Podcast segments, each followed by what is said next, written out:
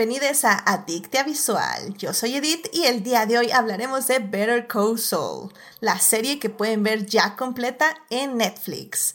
Para discutir, fangirlear, analizar y llenarnos de feels está conmigo Dafne. Dafne, bienvenida al programa. Muchas gracias, un gusto estar por acá. Ya, ya, extrañaba. Qué bueno, qué bueno, sí que ya estás de regreso, Daf, después del mes del especial de vampiros que te tuvimos ahí. Entonces, qué, qué bueno que ya estás de regreso. sí, estar por acá. Muy bien, muy bien. Y también aquí está con nosotros Héctor. Héctor, bienvenido al programa. Hola Edith, este, eh, muchas gracias por invitarme. Pues ya es, es, un gusto estar de vuelta en, en Visual después de tantas horas lejos. ya sé, ya sé, Sobre todo porque nos encontramos a la mitad de la semana también. Eh, eh, sí, así es. Muy bien, muy bien. Pues muchísimas gracias por venir, Héctor. Y bueno, también aquí está con nosotros de regreso Rebeca, que sí, este es un regreso triunfal. ¿Cómo estás, Rebeca? Bienvenida al programa. Hola, Edith. Muchas gracias por invitarme. Pues yo feliz de regresar siempre aquí a Dictia Visual para platicar con ustedes muchísimas gracias por acompañarnos y pues bueno, ya saben querido público que si se quieren unir a la conversación, estamos en Twitch en vivo los lunes a las 9.30 de la noche y los miércoles en el chat de YouTube a las 9 de la mañana. Muchísimas gracias a nuestros mecenas Juan Pablo Nevado, Melvin Jiménez y Saulo Tarso por patrocinar este bonito programa en Patreon. Ya saben que si quieren ser adictas como ellos, pueden entrar a Patreon y apoyar este programa. Así que bueno, querido público, antes de hablar de esta serie, primero tenemos que salvar lo que amamos.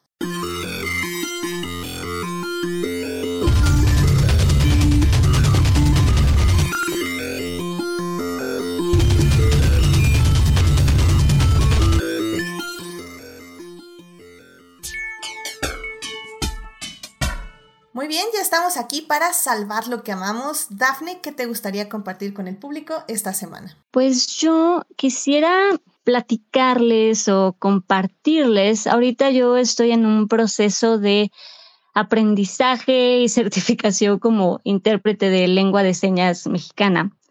Y pues eh, ando muy clavada en esto. Entonces quiero aprovechar, pues sí, para de alguna manera invitar a que se animen y pues a, aprender lengua de señas mexicana, que al final sí considero que aprender lengua de señas, pues el, difundir esta lengua entre personas oyentes, pues de esta manera, o sea, al, difundirlo, las personas que no escuchan, las personas sordas, van a tener más oportunidad de comunicación y de socializar. Es, es una forma de, pues sí, de inclusión social literal, educativa y laboral. Es extender también su comunidad y su, y su lenguaje. Entonces creo que sí es importante.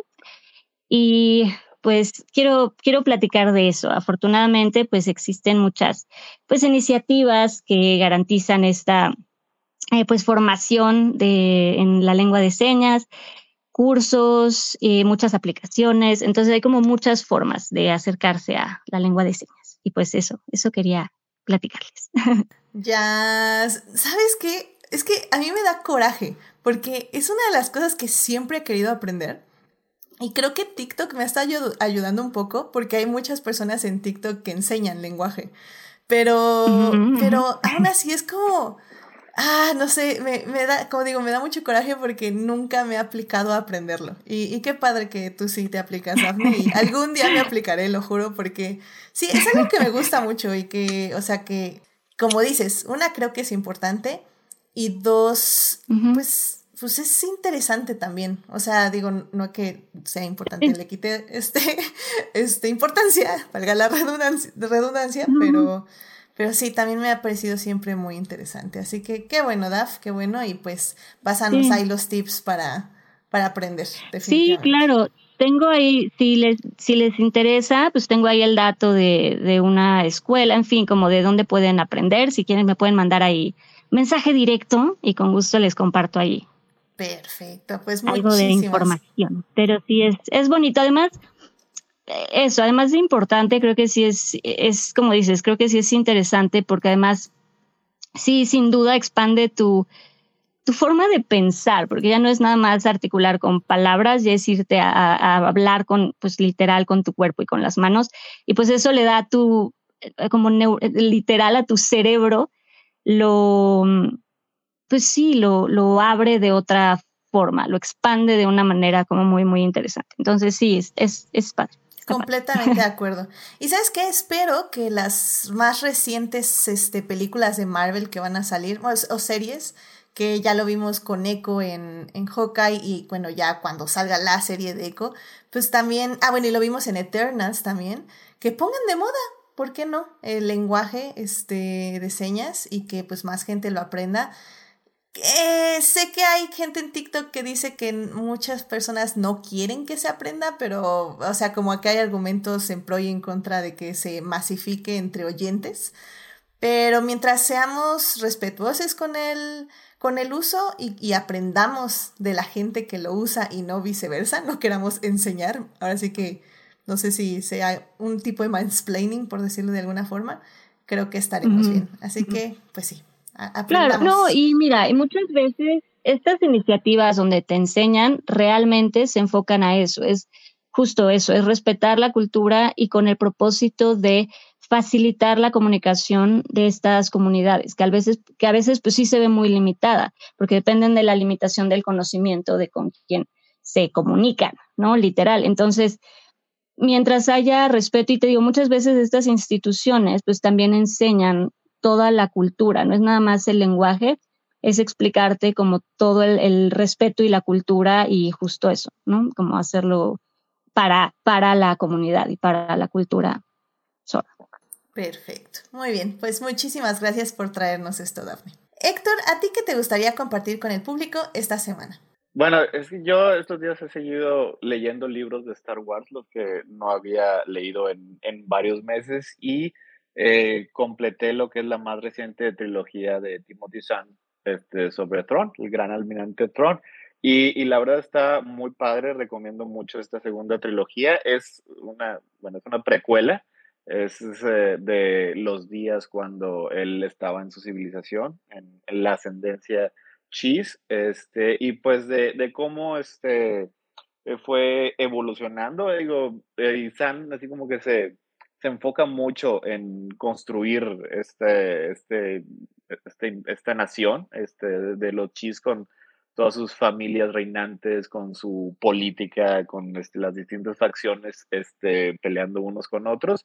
Y también, este, pues, este, eh, ahí este, un poquito de enfoque en el personaje de Tron, que inicia siendo tal vez un poco más cálido y ya para el final de la trilogía pues ya es un poco más como, como lo conocemos, este, el dispuesto a hacer lo que sea para este, cumplir su objetivo. O sea, si han leído los libros anteriores de, de, de, Sean, esto continúa en la misma línea. O sea, es básicamente un Sherlock Holmes azul en el espacio.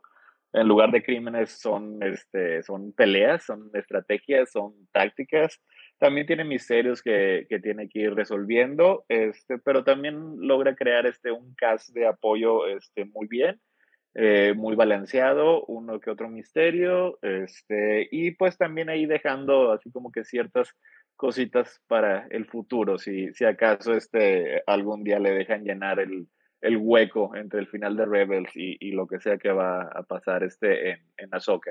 El estilo de San está muy padre, es, eh, eh, explica muy bien, narra muy bien las peleas, narra muy bien este, las decisiones de sus personajes y estos tres libros que, que conforman la, la, trilogía de la Chaos, Chaos Ascendancy eh, acaba siendo una misma historia. O sea, este, porque la trilogía anterior eran como que tres historias un poquito más separadas, más este, distintas y que se podían leer casi eh, cada una por, por sí misma. Esta sí no, esta sí es, es, una historia bastante larga, este, contada en tres partes. La verdad sí, sí está muy, muy fascinante cómo este, poquito a poco va construyendo toda la política alrededor de, de, estas, de, de, estos grupos este, consanguíneos que, que conforman los chis y cómo va explorando lo que es toda esa parte del, de, de, la galaxia de, Star Wars, donde pues, básicamente le, le dejan hacer lo que quiera, nadie más este, lo, lo va a tocar, nadie más este, le va a añadir muchas cosas, así que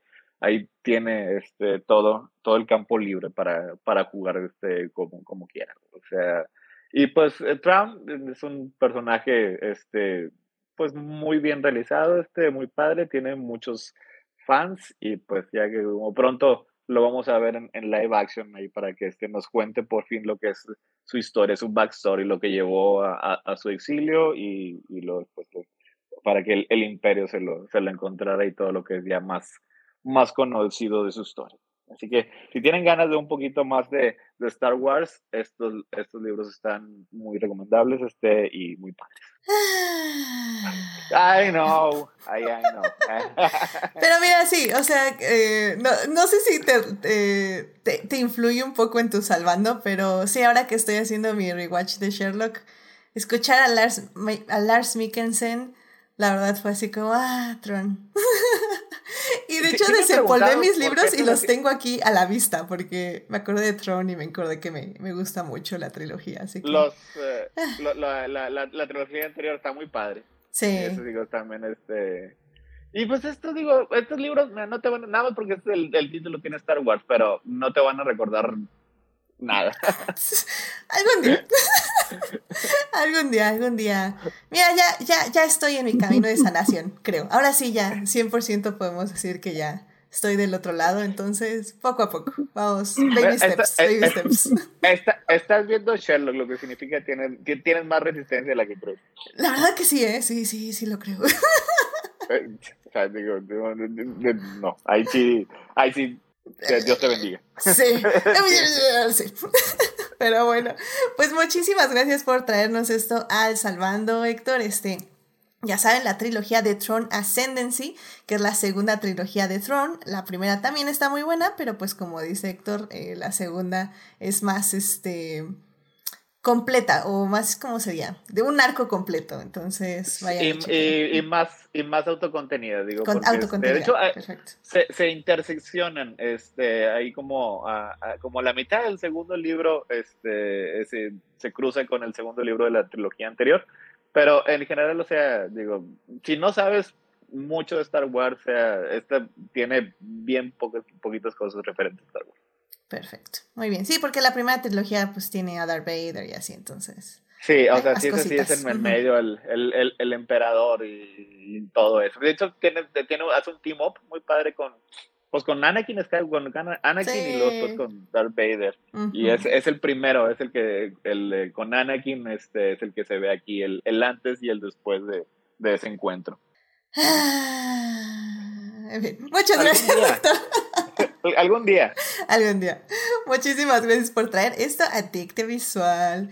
Rebeca, ¿a ti qué te gustaría compartir con el público esta semana? Eh, pues a mí me gustaría compartir que me, tardé un ratito en terminar de ver esta serie porque eh, no es larga, pero como que sí requería como toda mi atención. Y es una serie que está en HBO Max que se llama The Last Movie Stars que básicamente habla sobre la relación amorosa y laboral de Joan Woodward y, y eh, se fue el nombre, eh, ay, ahorita les digo, qué, terrible. Em, bueno, eh, y este trabajo es como un, Paul Newman, perdón, tuve ahí un lapsus, Paul Newman y Joan Woodward, que estuvieron casados como 50 años, hasta que él falleció.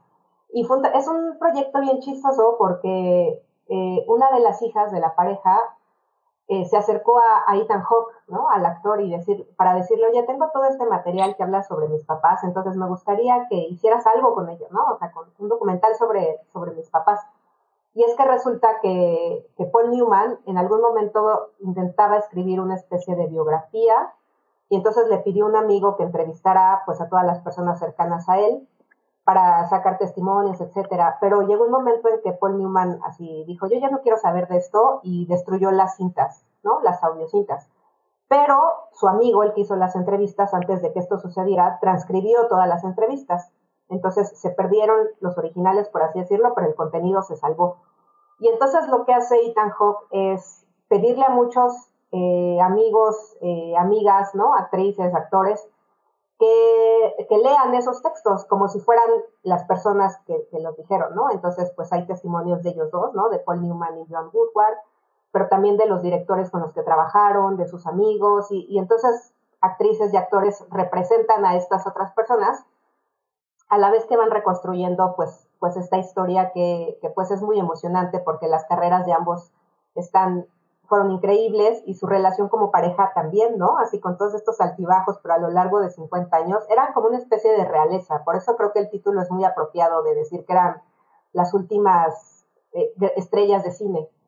Y creo que son seis episodios, les digo que no es muy larga, pero bueno, o sea, sueltan una de información entre títulos, anécdotas, este, no sé, pues muchas de las cosas que pueden pasar en la vida de una pareja que está junta a 50 años, ¿no? Pero es bien bonita, o sea, creo que si, si les gusta, pues, este Hollywood clásico, es como un deleite. Y además, pues salen un montón de, de actrices y actores actuales, como les digo así, representando los papeles, pero es, es un trabajo que hizo Ethan Hawke durante la pandemia. Entonces, todas estas charlas y todas estas reconstrucciones de, los, de las transcripciones de las entrevistas las hacen vía Zoom.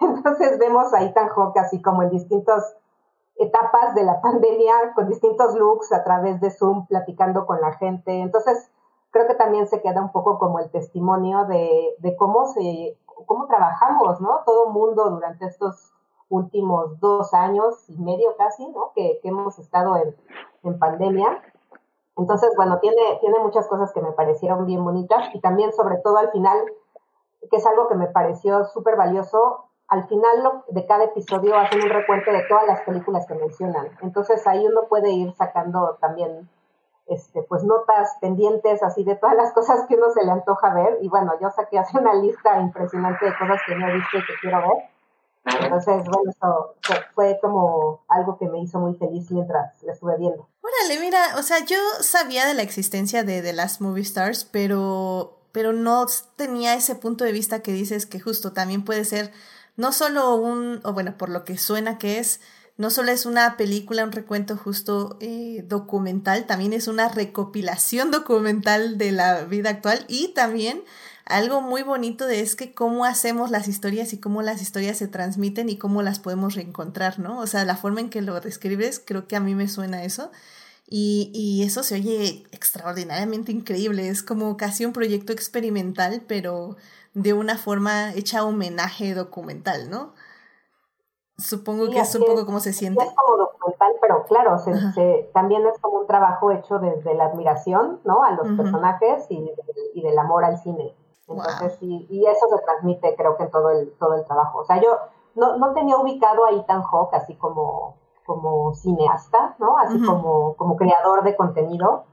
Y me parece que es un tipo bastante, bastante lúcido y muy inteligente y le quedó muy padre. Tiene una edición muy padre también la, la serie. Órale, la verdad, mira, me, me, la vendiste muy bien, ¿eh? Ya, anotada. O sea, creo que a mí es de los trabajos que me gustan a mí. O sea, un documentales experimentales de, de admiración donde puedes, como dices, aprender y sobre todo del cine. Me parece increíble. Así que ya, vendida, vendida. Este, a ver si cuando la vea hacemos hasta un mini adictia para discutirla un poquito más a fondo. Súper.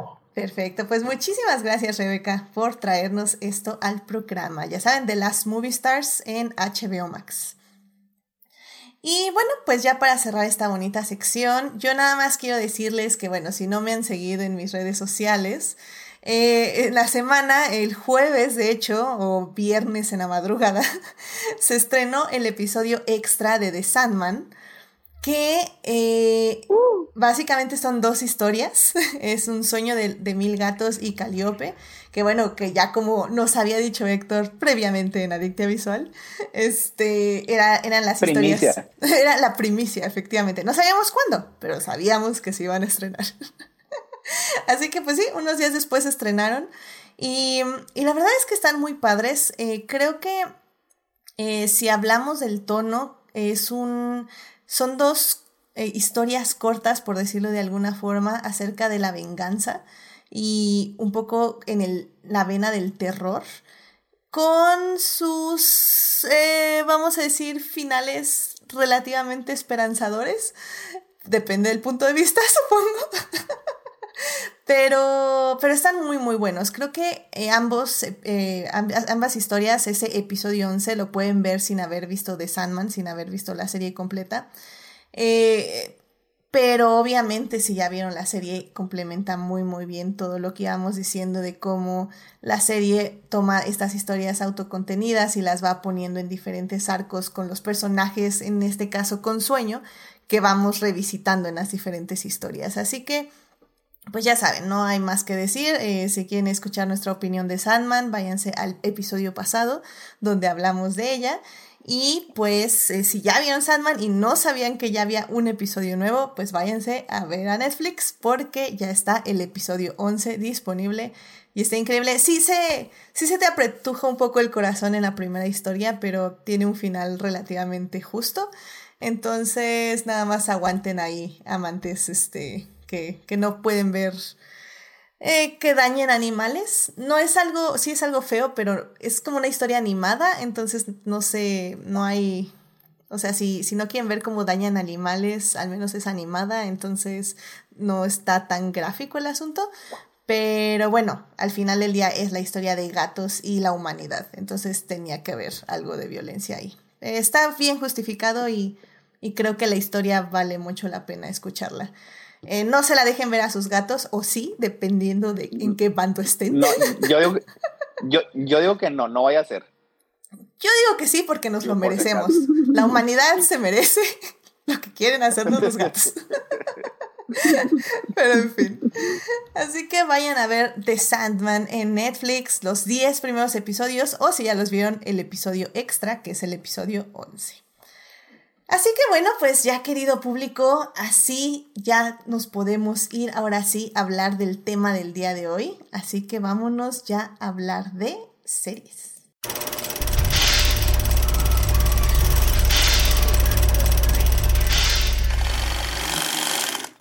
Muy bien, ya estamos aquí para hablar de series y en esta ocasión vamos a hablar de Better Call Saul esta serie que estuvo estrenándose en Netflix, pues los anteriores básicamente siete años. Es una serie que se estrenó en el 2015, consta de seis temporadas. Y bueno, pues básicamente es un spin-off de la serie de Breaking Bad, pero eh, la verdad es que se sostiene por sí misma y esto lo vamos a hablar durante el podcast. Eh, la serie está creada por Vince Gilligan y Peter Gould, que básicamente nos guiaron durante todo este tiempo. La serie ya llegó a su fin, la sexta temporada es la última temporada y pues por eso tenemos que hablar de ella. Así que en la primera parte vamos a hablar de la narrativa de Better Call Saul, cómo esta serie contó su historia durante siete años o seis temporadas y creo que son como 100 y cacho episodios, no, menos, Ay, no sé cuántos episodios son. Lo había puesto en Twitter, pero ya se me olvidó. Como 72. Sí, ahorita, ahorita les damos la, la cifra exacta. Pero bueno, eso va a ser la primera parte, como se contó la historia durante todos estos episodios, estas seis temporadas. La segunda parte nos vamos a enfocar en la temporada 6, cómo concluyó todos los arcos. Y en la tercera parte, tengo esta pregunta también abierta al público. ¿Es posible que dado el sistema de televisión actual se puedan seguir haciendo este tipo de series, pues vamos a discutirlo. Así que bueno, este, pues yo creo que ya, sin más, vámonos a la primera parte. It is not a donut hole, but a smaller donut with its own hole, and our donut muy bien, ya estamos aquí en la primera parte para hablar de Better Call Saul, esta serie que está en Netflix. Son seis temporadas las que ya pueden ver ahí. Y pues es una historia que, como yo les decía, empezó siendo un spin-off de Breaking Bad, la serie que, al menos si no la han visto, han oído hablar de ella, porque sí, en su momento fue uno de los hitos de la televisión y al final del día creo que también revolucionó un poco la, la, TV y cómo veíamos la televisión en ese entonces. Better Call ya llega en otra época, una época donde ya estamos más acostumbrados a este tipo de formatos, a ver grandes historias contadas de excelente manera. Y bueno, pues definitivamente creo que se hizo su nicho en, el, en la historia de la televisión y de las series. Pero pues bueno, Dafne, ¿tú eh, cómo hablarías acerca de la narrativa de Better Call Saul desde la cinematografía, por ejemplo? ¿Cómo se distingue esta serie eh, con el resto de, de, las propuestas que tenemos en el streaming? Pues creo que, bueno, de hecho creo que desde mm, Breaking Bad, que a lo mejor en Better Call Saul lo trabajaron y obviamente lo mejoraron y otra vez, evidentemente lo, lo cuidaron más, porque pues obviamente en Breaking Bad pues aprendieron, ¿no? Se aprende bastante. Entonces, todo ese aprendizaje que traían de Breaking Bad, los creadores, pues lo aplicaron en, en Better Call Saul. Y creo que en cuanto a narrativa y a cinematografía, creo que es muy interesante, creo que es muy cuidada la fotografía, el lenguaje cinematográfico, como tiene muchos, muchos detalles en su fotografía, hablan con la fotografía y eso es algo como muy, muy cinematográfico. Entonces creo que también por eso se habla mucho de que esta serie pues es referencia cinematográfica por justamente por cómo desde Breaking Bad aprendieron a eh, cinematográficamente expresar eh, o hablar de un personaje o acercarnos a un personaje desde la cinematografía, desde la cámara, ¿no? En Better Call tienen mucho, por ejemplo, juegan mucho con la, con la simetría, juegan mucho con, tienen como muchos, muchos detalles cinematográficos, de fotográficos, que nos ayudan a, a contar la historia y acercarnos a los personajes de una forma como muy íntima.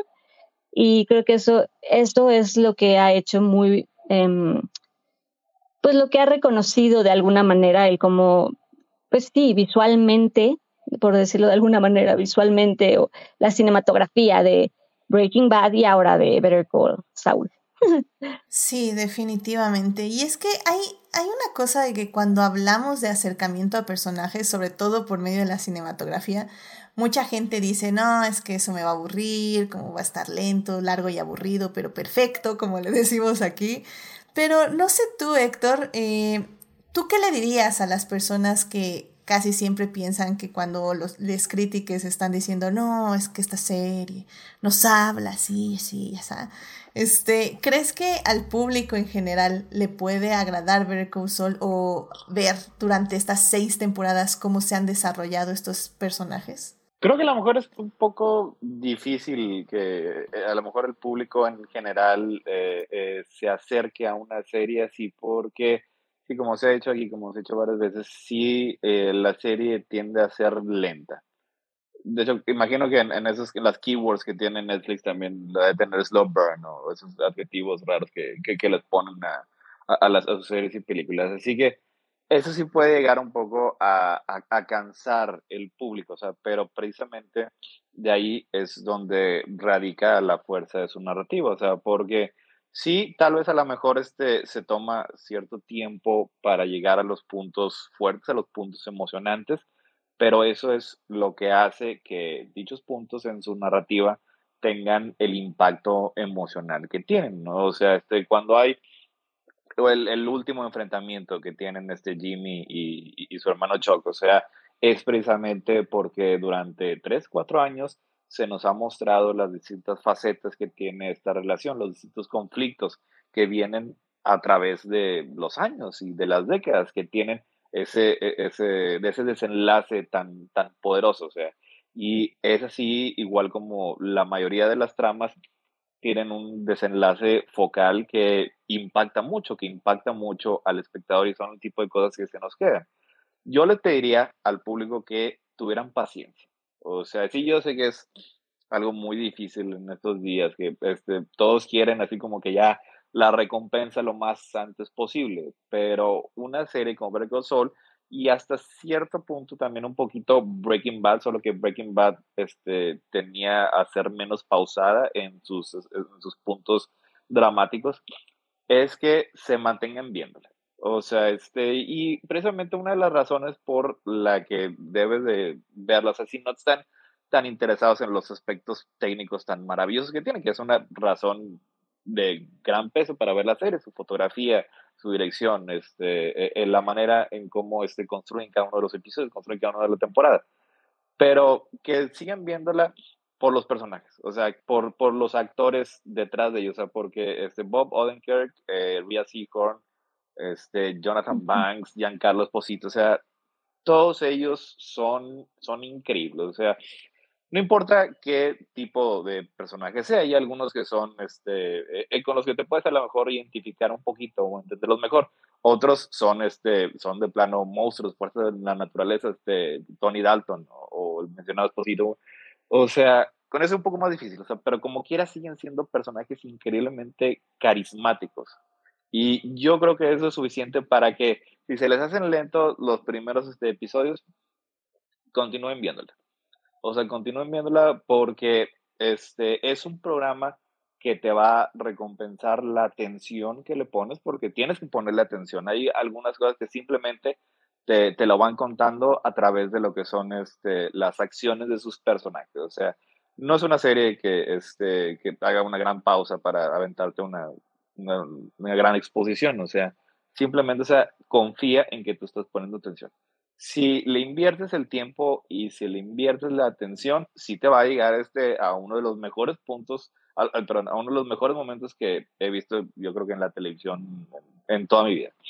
O sea, sobre todo lo que mm, es, este, vamos a hablar ya más adelante de la sexta temporada, o sea, es un golpe tras golpe tras golpe que no hubieran tenido el mismo impacto si no hubiéramos sentido que conocemos a estos personajes y que los hemos acompañado en su crecimiento o de crecimiento, de evolución, como sea que sí. O sea, el punto es que mm, síganla viendo y, este, y sí va a valer la pena. Sí, completamente de acuerdo. Y es que el hecho conocer, conocer a los personajes, o sea, creo que eh, lo hablaba alguna vez de eh, que si me preguntan en qué temporada pasó qué, la verdad yo no sabría decirles. Y no es porque no, no me acuerde de qué pasó, no me acuerde este, de la trama o de, de quiénes son los personajes, sino más que nada yo, yo siento que las, están, la escritura es tan fluida y tan bien este, pensada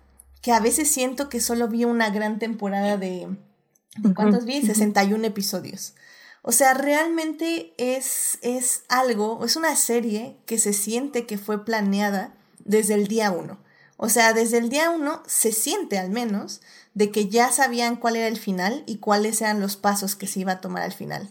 Ahora, esto no, la verdad es que sí ahí falló un poco porque no encontré muchas entrevistas, o más bien no busqué muchas entrevistas, pero creo que ese no es el caso. O sea, creo que Vince Gilligan sí fue escribiendo conforme les iban renovando, ¿no? ¿Alguien tiene ese dato?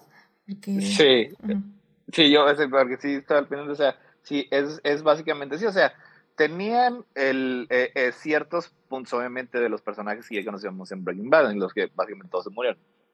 Este, pero de los personajes en sí de la serie, o sea, no se sentaban a, a discutir qué es lo que ocurriría hasta que ya les daban luz verde este, a la siguiente temporada, lo cual a mí se me hace que eso este, contribuye a, la calidad de la serie porque no hay ningún momento que se sienta este, eh, como que los guionistas o, los directores estaban eh, como grandes titiriteros, este, moviendo sus personajes, haciéndolos este, tomar decisiones eh, tal vez fuera de carácter con el motivo de avanzar la trama hasta el punto que ya tenían establecido. O sea, es lo que la, la serie se siente bien orgánica porque le iban escribiendo sobre la marcha. Yo creo que cada temporada sí, o sea, antes de iniciar a rodar las cámaras, sí ya tenían ya específicamente planeado, porque la, la precisión de cada temporada no se podría hacer de otra manera. Pero así como que desde el capítulo 1, que este, Vince Gilligan y Peter Wood supieran, no, este va a ser la última toma que vamos a tener este de Saúl, sí, no, ese, ese no es el caso. Sí, no, más bien son dos personas que conocían muy bien lo que ya habían hecho para construir básicamente lo que seguía.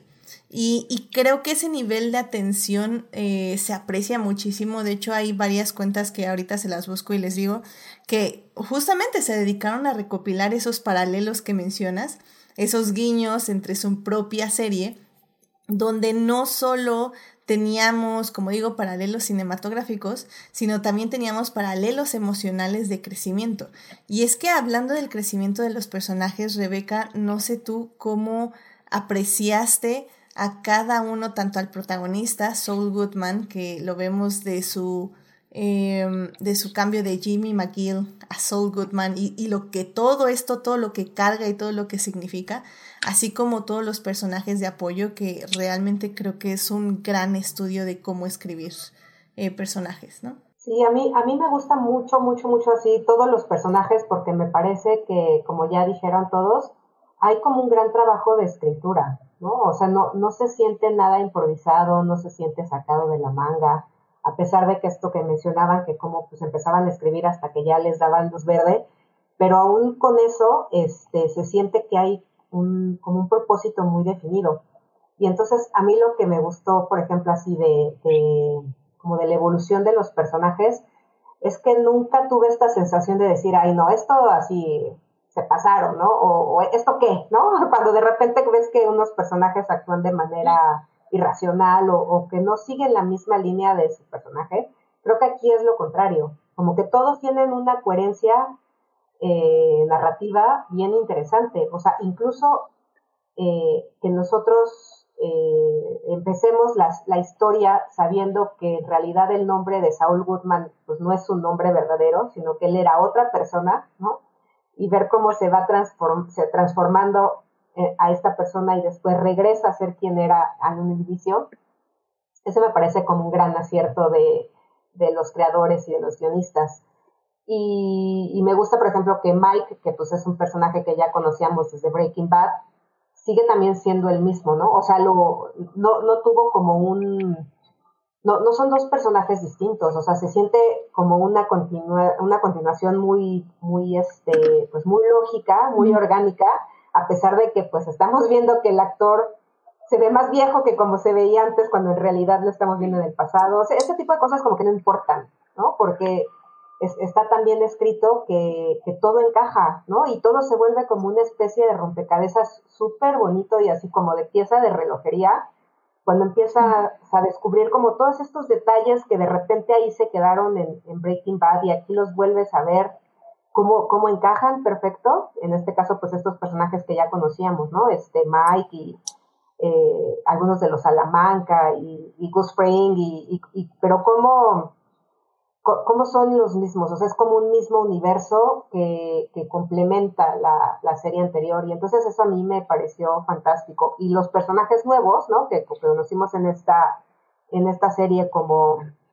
eh, como Kim y como, como el hermano de Jimmy y como Howard, este, también me parece que reciben el mismo tratamiento, o sea, como una cosa bien, bien particular de darle características a los personajes y, llevarlos eh, con una línea muy consecuente a cada uno de ellos. Y eso me parece así increíble. Sí, completamente de acuerdo. Oh, y, y, que además, me, digo algo que a mí me, me encanta, es como desde el principio, pues un gran como gancho, un gran hook para que estemos, bueno, por lo menos para mí, pues sí fue este gran, gran personaje de Kim Wexler que sabemos que no llega a Breaking Bad, ¿no? O sea, sabemos que este personaje, entonces este hook de tenernos ahí de, pero ¿qué va a pasar? Porque ya no está en Breaking Bad.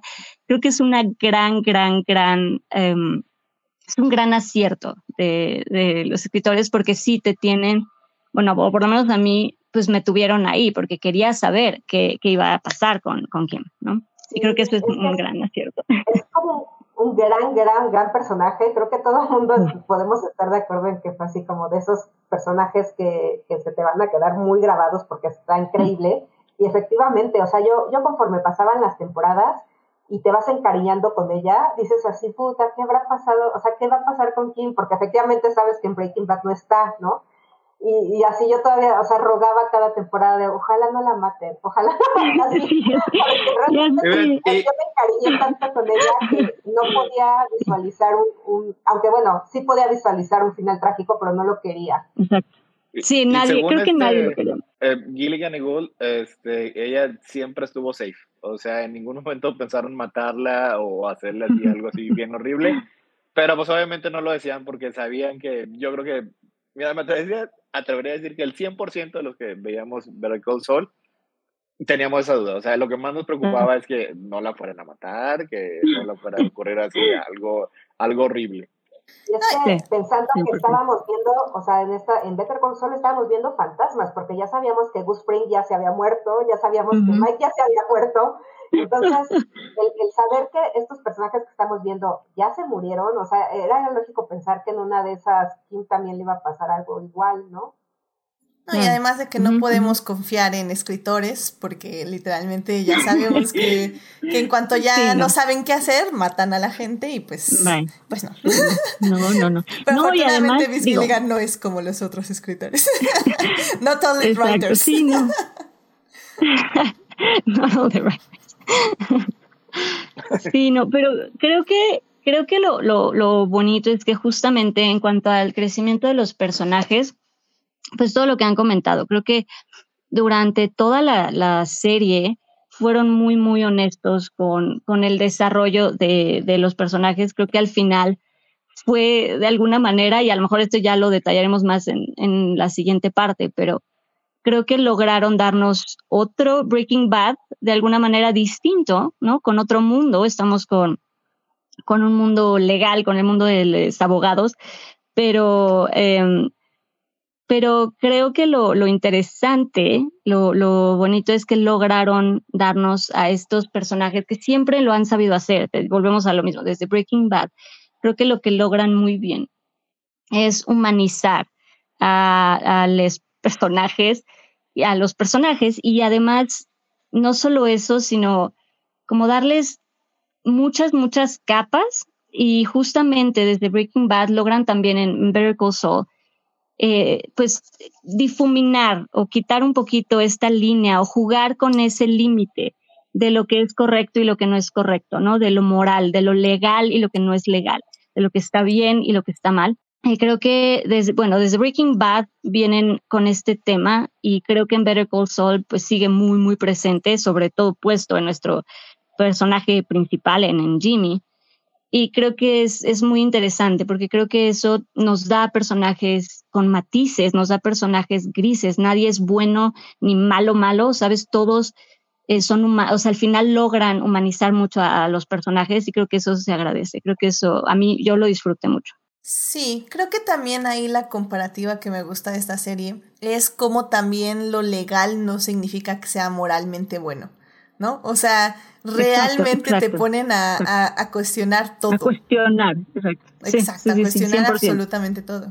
Y creo que como bien dices, Daf, o sea, creo que si yo lo comparo con Breaking Bad, que es inevitable, muchas personas lo hacemos, eh, definitivamente Breaking Bad es la creación, no, bueno, el nacimiento, no, el descubrimiento de un monstruo y cómo ese monstruo termina con la vida de todos los que les rodean, le rodean. Y, y Better Call Saul es otro tipo de historia, tiene otro tono, pero al estar en el mismo universo sigue teniendo algunos matices. Y, creo que al final del día lo que me encantó de esta serie es que sí es una historia del inicio de la redención, a pesar de que básicamente a nuestro personaje principal, pues básicamente lo pateaban cada esquina, lo le ponían todas las piedras en el camino, pero al mismo tiempo él elegía eh, tropezarse con algunas piedras en el camino. O sea, definitivamente lo que me gusta de esta serie es que dice, sí, somos víctimas, pero también nos gusta victimizarnos o, nos gusta elegir, o más bien nosotros decidimos mm. también elegir el camino incorrecto. Y eso también es importante mostrarlo, sobre todo en este mundo que a veces creemos que, que todo está en nuestra conta cuando puede ser que sí, pero aún así en esos momentos tenemos la elección de, de tomar el camino de la decencia, como por decirlo de alguna forma.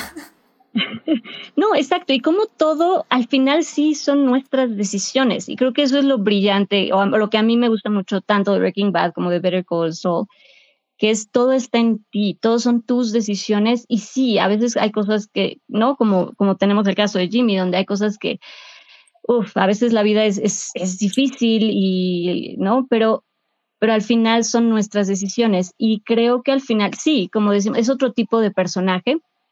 Jimmy McGill no es Walter White, pero de alguna manera sí tiene su momento de desenlace, o sea que sí termina en este Breaking Bad, en, este, en esta decisión y en, lo, digo, ya lo, lo ya lo desmenuzaremos más en la siguiente parte, pero sí termina también pues en este momento donde sí esta línea justo como ya la cruzó y ya se cruzó para el lado oscuro de alguna manera, pero logra, logra no perderse completamente, logra no irse completamente, pero sí está ese, ese instante en donde, en donde puede completamente perder esa, esa línea y logra, logra recuperarse, no logra regresar un poco a... Pero bueno, te digo, ya lo, lo comentamos a lo mejor con más detalle más adelante. Pues sí, yo creo que de hecho ya este es un buen momento para irnos a la siguiente parte y ya ahora sí hablar de la sexta temporada 100% y cómo se desarrollaron los, los arcos. Sí, y perdón, así rápido, nada más como para la narrativa, así rápido, nada más como para cerrar esta, esta parte este tema. Creo que algo también muy interesante em, es cómo eh, logran contarnos la historia en varios tiempos. O sea, tenemos a, mm, eh, ¿no? Tenemos el, blanco y negro, que es el futuro, tenemos el, bueno, nuestro presente, por decirlo de alguna manera, que es donde estamos conociendo toda, toda la historia de cómo fue, cómo se creó a, Saúl Goodman. y momentos donde tenemos eh, instantes donde vamos a lo que pasó en, Breaking Bad o momentos, ¿sabes? Como estos juegos con el tiempo que son como muy, muy interesantes. Sí, estoy de acuerdo. Lo cual me lleva a pensar un poco, eh, no sé si alguien de aquí conozca a alguien que haya visto Better Call Saul, pero que no haya visto Breaking Bad, porque lo que tú decías, Rebeca, hace ratito me gustó mucho, ¿no? De que estamos viendo fantasmas. Eh, y eso como que sí siento que le añade muchísimo a la serie, porque como bien dicen, o sea, ya sabemos qué va a pasar con esta gente. O sea, en teoría nada nos debería de sorprender. Realmente estamos añadiendo al desarrollo de personaje. Incluso eh, que decías tú, Rebeca, que Mike no tenía casi nada de desarrollo, que nada más seguía siendo la misma persona ahorita que Breaking Bad. Estoy un poco en desacuerdo porque sí creo que por exterior sí sigue siendo la misma persona porque sigue tratando la misma, eh, a todas las personas de la misma forma que vemos en Breaking Bad. Pero lo que me encantó de Better Call Saul es como, al menos en ese personaje en específico, le añadió el muchísimo más corazón del que ya sabíamos que tenía. Porque con las historias tanto del señor que construye el laboratorio abajo, el doctor, este ingeniero, y pues también con este Nacho y todo lo que para él representaron esas personas y que en su código él las trató, les trató con más respeto, o sea, con el respeto que se merecían. O sea, creo que tal vez no fue un desarrollo per se para el personaje, pero fue como ver un desarrollo para nosotros sobre lo que sentíamos sobre ese personaje, ¿no? Es un poco... Sí, a lo mejor no, no lo dije bien, no, no, no quería decir que no hubiera tenido desarrollo, sino que más bien es consecuente. O sea, no, no hay un, no hay como un cambio ilógico en un personaje de una serie a otra, sino que efectivamente el Mike de Breaking Bad, que pues es un personaje secundario, y el Better Call Saul es más bien como un personaje protagónico, es, es, es como lógico, o sea, como que su consecuencia de una serie a la otra claro, dices, por supuesto que, como dices, el, el Mike de Breaking Bad, por supuesto que se formó teniendo todo este pasado que estamos viendo ahorita, ¿no? Entonces, sí, a lo que me refería, más que a que no tuviera desarrollo, era a que me parece un desarrollo consecuente, así como lógico, como vemos al mismo personaje. Eh, porque en el fondo tiene como esa integridad desde siempre, o sea, lo que vemos es justo eso, ¿no? Como que siempre ha sido el mismo debido a todo lo que le pasó más o menos por ahí era lo que quería decir.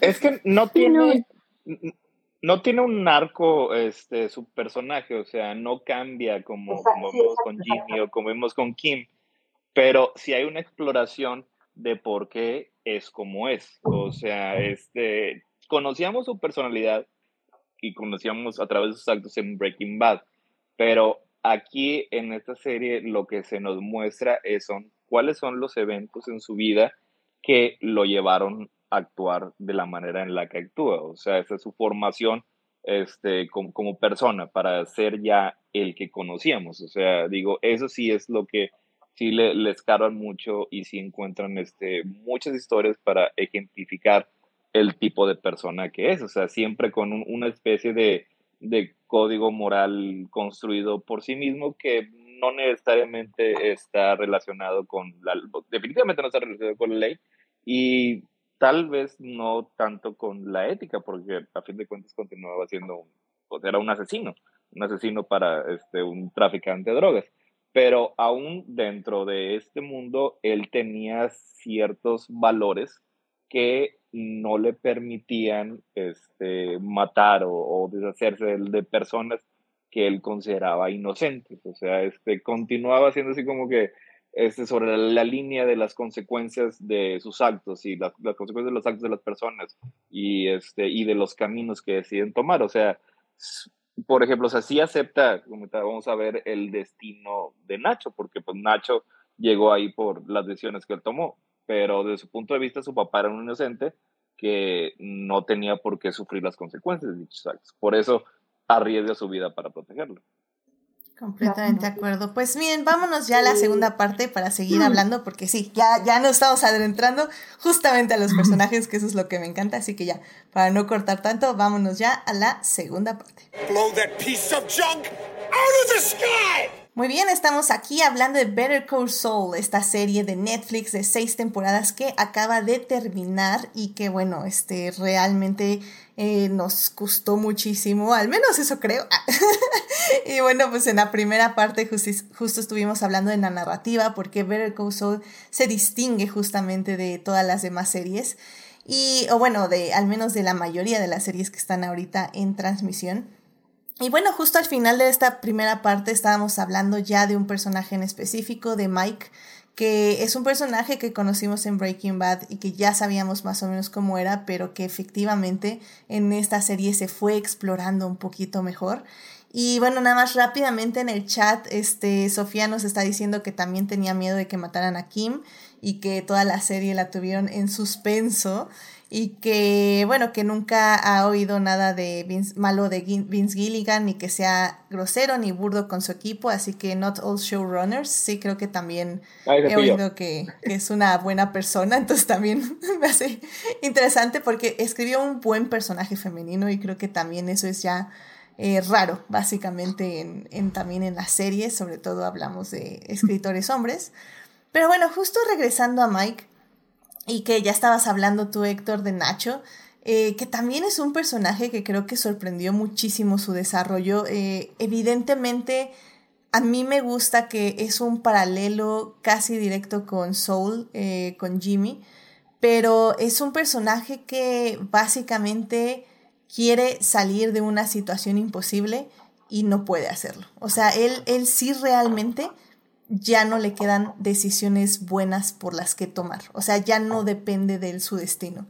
Lo cual lo hace, o sea, su final lo hace realmente trágico y pues triste porque creo que el asunto y todas estas tramas que siempre se relacionan, ya sea con el narcotráfico, con la delincuencia, asesinos a sueldo, etc., siempre tenemos que tener al menos uno de estos personajes que no son monstruos, pero tampoco son buenos pero que al mismo tiempo sí visionaban un futuro diferente y que lamentablemente pues ya no pueden seguir, o ya no pueden más bien tener ese futuro, ¿no? No sé si alguien gusta comentar un poquito más de Nacho o algún otro personaje que les haya gustado mucho cómo cerraron esta, esta última temporada, que por, bueno, que por cierto nada más resaltar la, la historia de Nacho, o sea, bueno, más bien el último episodio donde sale él, ufa, o sea, en serio, qué maestría de dirección, o sea, la tensión, el, suspenso estuvo, estuvo cañón, me mm. encantó, estuvo muy, muy bien hecho. Y justo creo que es, es em, algo como muy interesante de Nacho, es que justamente esto que hablas de las, de las decisiones, algo que creo que es muy, pues no sé, que lo escribieron muy bien, que me gustó cómo lo, lo decidieron, pues, es que al final él decide, o sea, sí dentro de lo que ya estaba de alguna forma obligado a hacer, porque realmente ya no habría, ya no había otra opción, ya no había salida para Nacho, no, no había, realmente estaba difícil que sobreviviera la, la situación en la, en la que se metió, en la, en la que estaba.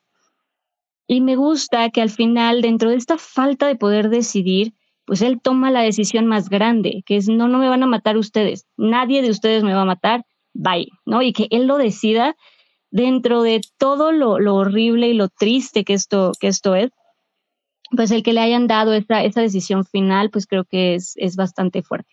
Es que ya era la, la, última decisión, o sea, de, ya todos los caminos, como dije, todos los caminos se le habían cerrado y a mí ese final me gustó mucho, o sea, porque ahorita continuando con, con lo que decía Rebeca acerca de los fantasmas, el, esa, la, la muerte han hecho, esa era una escena que estaba completamente compuesta por fantasmas.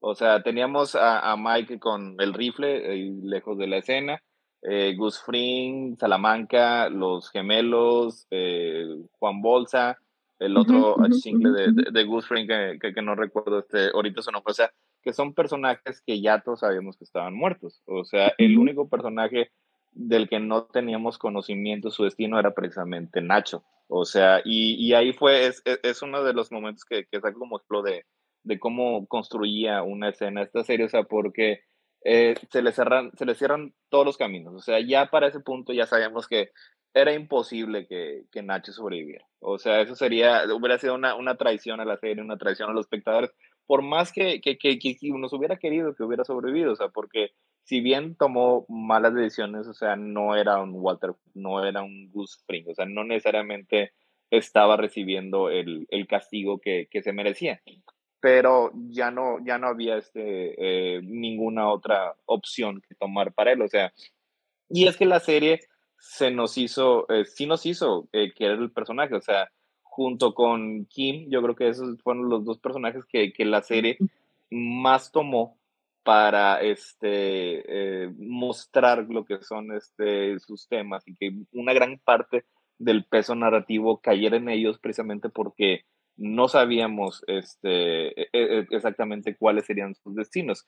Y, este, y sí, yo creo, este, sí, me lo recordó muy Falange el jueves pasado que hablamos de Mercado Sol, que sí hubo un momento en el que yo dije que, pues, sí ya este, era una serie que, si no bien requería que hubieras visto Breaking Bad, ya empezó este, a, a, este, a utilizar la serie para aumentar el drama, o sea, y es precisamente con estos dos personajes. Sí, yo creo que sí la puedes ver, este, sin necesidad de haber visto este Breaking Bad, no te vas a, no te vas a confundir, no te vas a perder ni nada, o sea, pero al tener el conocimiento de los destinos de, la mayoría de estos personajes, hace que los momentos dramáticos sean muchísimo más efectivos, cuando ya sabemos a que están enfocados en estos dos personajes, o sea, y los dos son, son grandes personajes y obviamente este, pues, a Saúl, pues, este, a, a Jimmy McGill, McGill, o sea, lo queremos, a Mike lo queremos y, nos dio este, eh, un gran background de lo que fueron sus experiencias de vida, o sea, pero fue precisamente con Nacho, fue precisamente con Kim, donde la serie me pareció que, que brilló más por la manera en la que eh, su destino era completamente desconocido para todos. O sea, ellos es algo que sabían eh, Gilligan, y Gould y aprovecharon, o sea, aprovecharon este, precisamente eso para jugar con las narrativas de una forma espectacular. Sí, y además que, que, digo, algo que a mí también disfruté mucho es que justamente también aprovecharon esto que, que comenta Héctor, que aprovecharon también Breaking Bad y de ahí se agarran también para responder algunas cosas, algunas preguntas que, que estaban en Breaking Bad, ¿no? Como conocemos eh, de Héctor Salamanca y por qué termina en, en la silla de ruedas, por, ¿sabes? O sea, como eh, nos hacen de alguna manera, de hecho, odiar, o al menos a mí yo detesté a Héctor Salamanca, o sea, ¿sabes? Te hacen como que profundizaron y respondieron como muchas preguntas o algunas cosas que, que de, de, Breaking Bad y creo que eso también pues está padre, eso también se, se disfruta.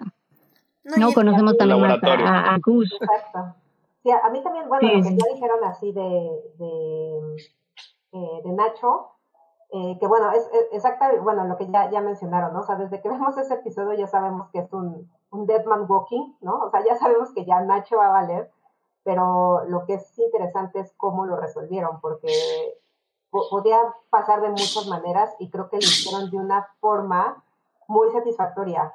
O sea, es, es curioso cómo uno se encariña con un personaje, ya sabemos que lo van a matar porque no, como mencionaron, ya no hay de otra, pero creo que lo hicieron de una manera en que toda la gente quedamos felices de cómo murió, ¿no? Es que, aunque es paradójico. Y, y, algo que, por ejemplo, a mí no me... Es, es que hubo como, como estas tres muertes de personajes importantes. Una fue la de Nacho, otra fue la de Lalo Salamanca, que curiosamente es, es como un villanazo, pero creo que también la gente nos encariñamos mucho con él. No porque sea bueno, sino porque en realidad es un gran villano pero eh, eh, a, diferencia de Nacho, con, con, Lalo yo sí este, no, no, no me gustó la muerte porque la sentí como absurda, como algo que a ese personaje no le podía haber pasado. Por otro lado, el, eh, el, que, las, el que haya gente que tal vez vea primero Better Console y después Breaking Bad, es curioso cómo este hecho, ¿no? El, la muerte de Lalo y además también la de la de Howard que a mí me pareció, esa me dejó helada, o sea, esa sí no me la esperaba y me dio la sangre sí, no, no. cómo terminó ese episodio. Pero pensando en estas dos muertes, creo que las personas que vayan a ver Breaking Bad después de haber visto Better Call Saul ya no pueden ver igual toda esta temporada que se desarrolla en el laboratorio sabiendo que ahí están entrados estos dos personajes. Sí, no, no. Nosotros no sabíamos con Breaking Bad, obviamente, ¿no? Pero creo que eso me gusta, cómo, cómo modifican estos eventos, cómo van a modificar, que uno, por ejemplo, si uno ya vio Breaking Bad antes, si uno la vuelve a ver ahorita, creo que ese nuevo visionado se va a modificar por estos acontecimientos y eso me parece muy chido.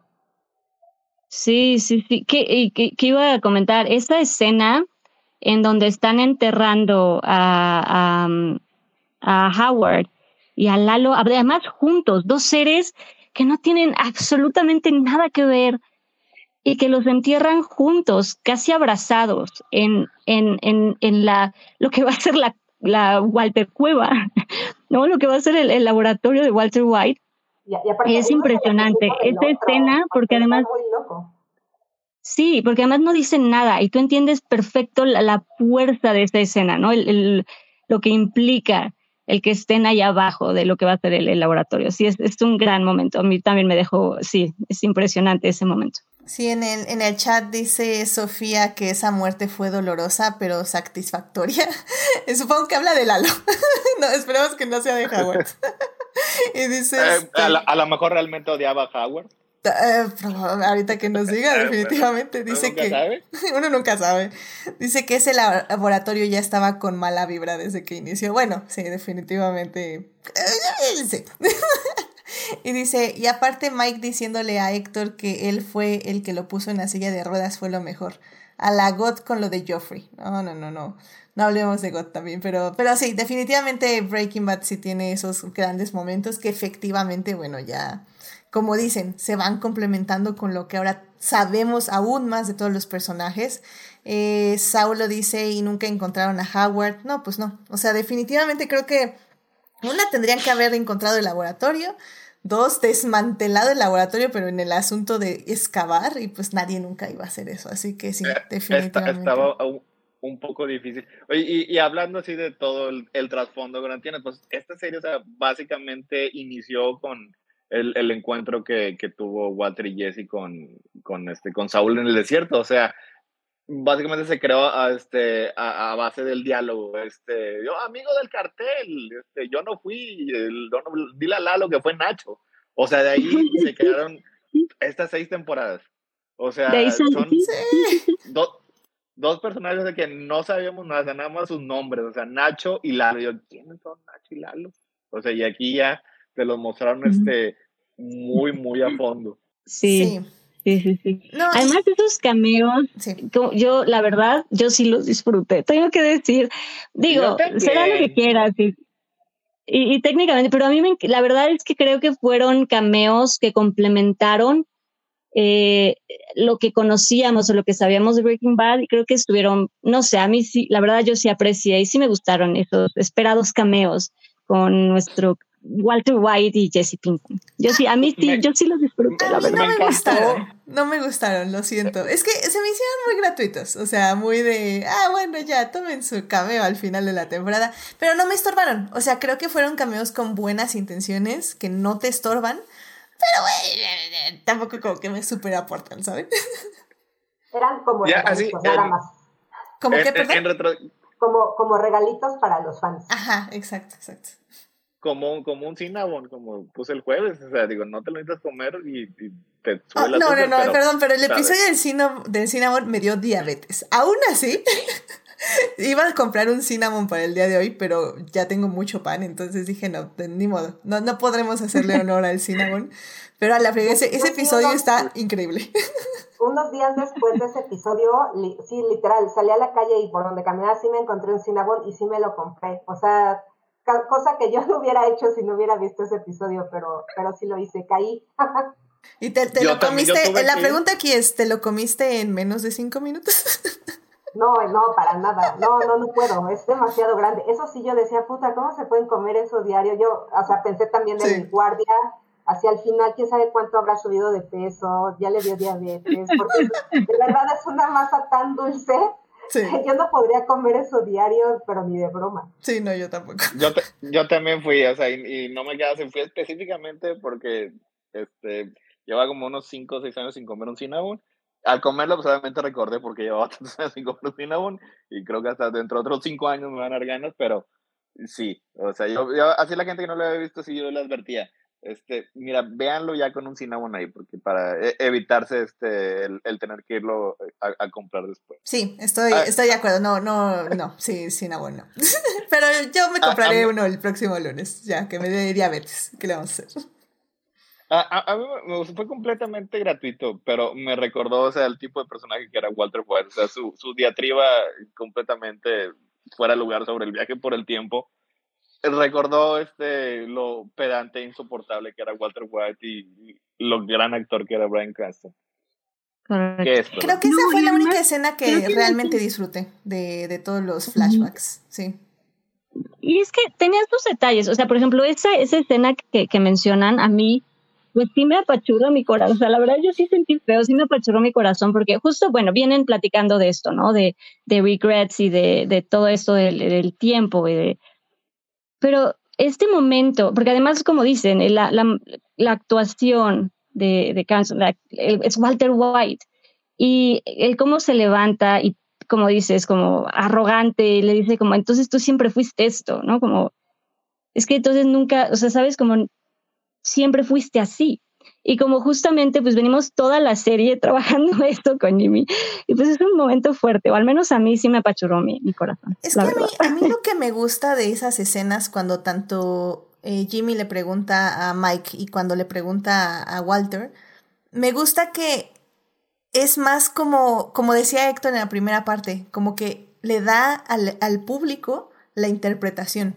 Porque a mí lo que me gusta mucho de esas dos escenas es como eh, Soul o Jimmy hace que las otras personas expresen momentos íntimos hacia él, pero él es incapaz de expresar momentos íntimos hacia las otras personas.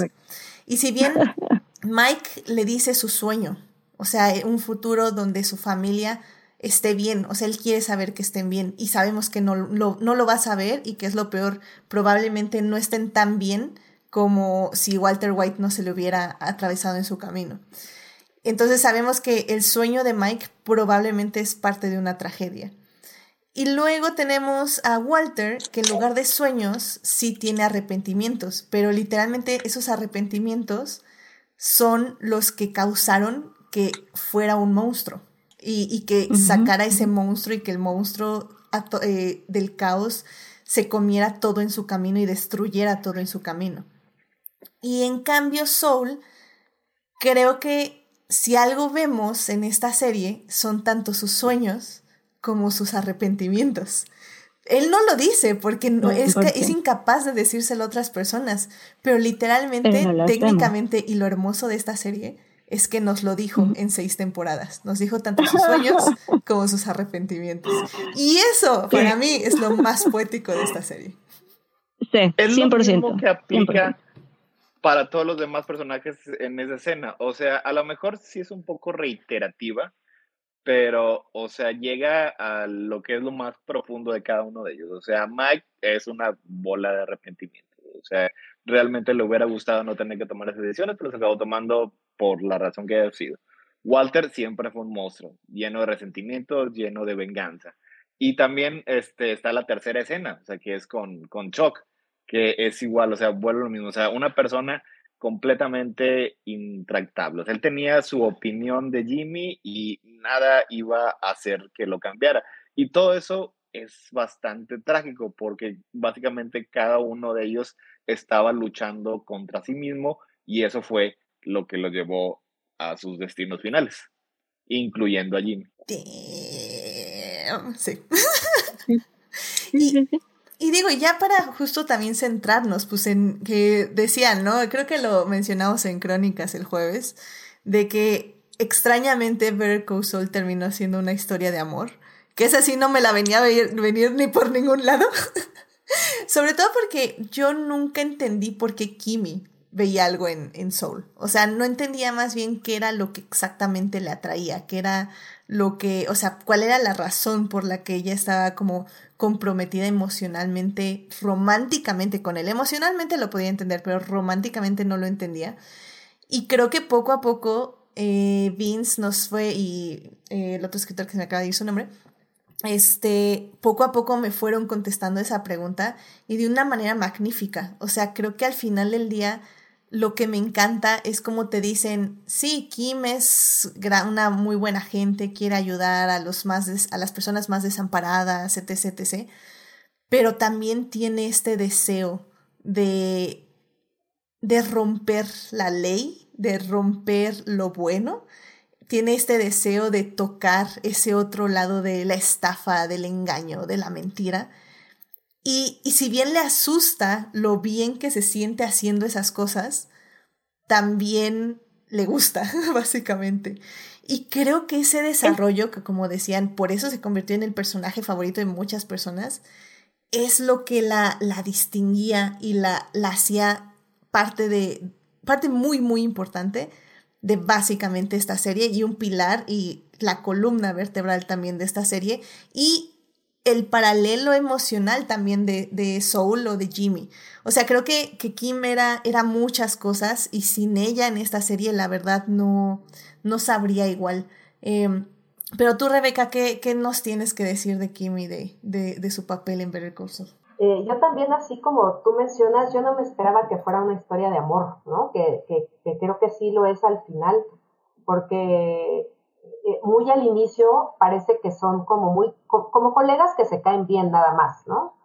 Porque al fin, bueno, creo que Jimmy sí es como bastante simpático al inicio, o sea, sí es como una persona con la que te puedes hacer amiga, creo, o sea, porque es como un güey como de sangre ligera, eh, a pesar de que desde siempre tiene su, pues inclinación hacia la tranza, ¿no? Y hacia, y hacia sacar provecho de ciertas cosas gracias a su labia y todo ese tipo de cosas, parece como en el fondo una buena persona. Y creo que Kim es como una especie de filtro para que nosotros veamos esa parte de, Jimmy. Eh, por eso es como muy fácil em, eh, empatizar con ella, porque creo que es eh, un personaje que es, bueno, es una mujer muy inteligente, tiene un carácter como, como cálido, pero tampoco empalagoso, o sea, es, como, es, no sé, es un personaje bien interesante, pero que logra ver a ese buen abogado que hay en Jimmy y a esa buena persona que hay en el, muy en el fondo. Y entonces digo que es como una especie de filtro para nosotros los espectadores, porque a nosotros hacer eh, al, empatizar con ella, también empezamos a ver a Jimmy a través de sus ojos, y es que empezar, y, es así como también nos encariñamos con ese personaje. Entonces, eh, otro, otro, otro detalle que creo que a mí me gusta y, de por qué creo que muchos nos podemos identificar con ella es porque, como dice, como, mencionaron, también a ella le gusta esta parte de como del peligro, ¿no? O sea, también le gusta acercarse al fuego y más en esta última temporada o sea, hay muchas partes donde dices, puta, o sea, Jimmy, esta Kim ya se va a volver así Saul Goodman en femenino, pero hay algo también en ella como cierta integridad que se lo impide y entonces es de esas personas que dices, bueno, yo sé que es atractivo el peligro, pero no, no me puedo no me puedo dejar ir de fondo, o sea, totalmente porque esa no es ella. Lo que sí hacen Walter White y, Saul Goodman, o sea, ellos sí tocan el fuego y van y se queman por completo y Kim no.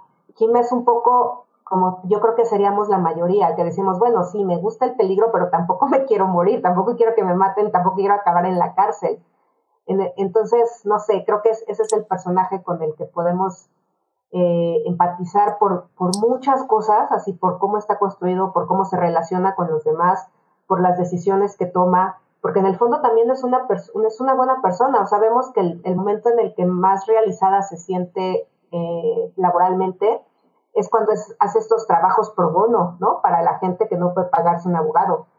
Y, y, que ella creo que quiere hacer, o sea, quiere seguir haciendo eso, porque eso es lo que realmente como abogada la, la satisface, pero pues bueno, al final toma otras decisiones que la llevan por otro lado, pero también, así como, como, como Jimmy pasa a ser Saul Goodman y después Jean, el de Cinnabon, y después regresa a Saul y después termina siendo Jimmy otra vez, creo que Kim siempre es Kim todo el camino, ¿no? A pesar de que se acerca al fuego y regresa y se vuelve a sentar y regresa, ella siempre va a seguir siendo Kim. Por eso, incluso hasta cuando cambia de carrera, ella sigue siendo Kim Wexler, ¿no? Ella no necesita volverse alguien más para poder eh, darle otro, otro camino a, su vida. Entonces, eso también me gusta mucho el personaje. O sea, sí me parece así como un gran, gran, gran personaje.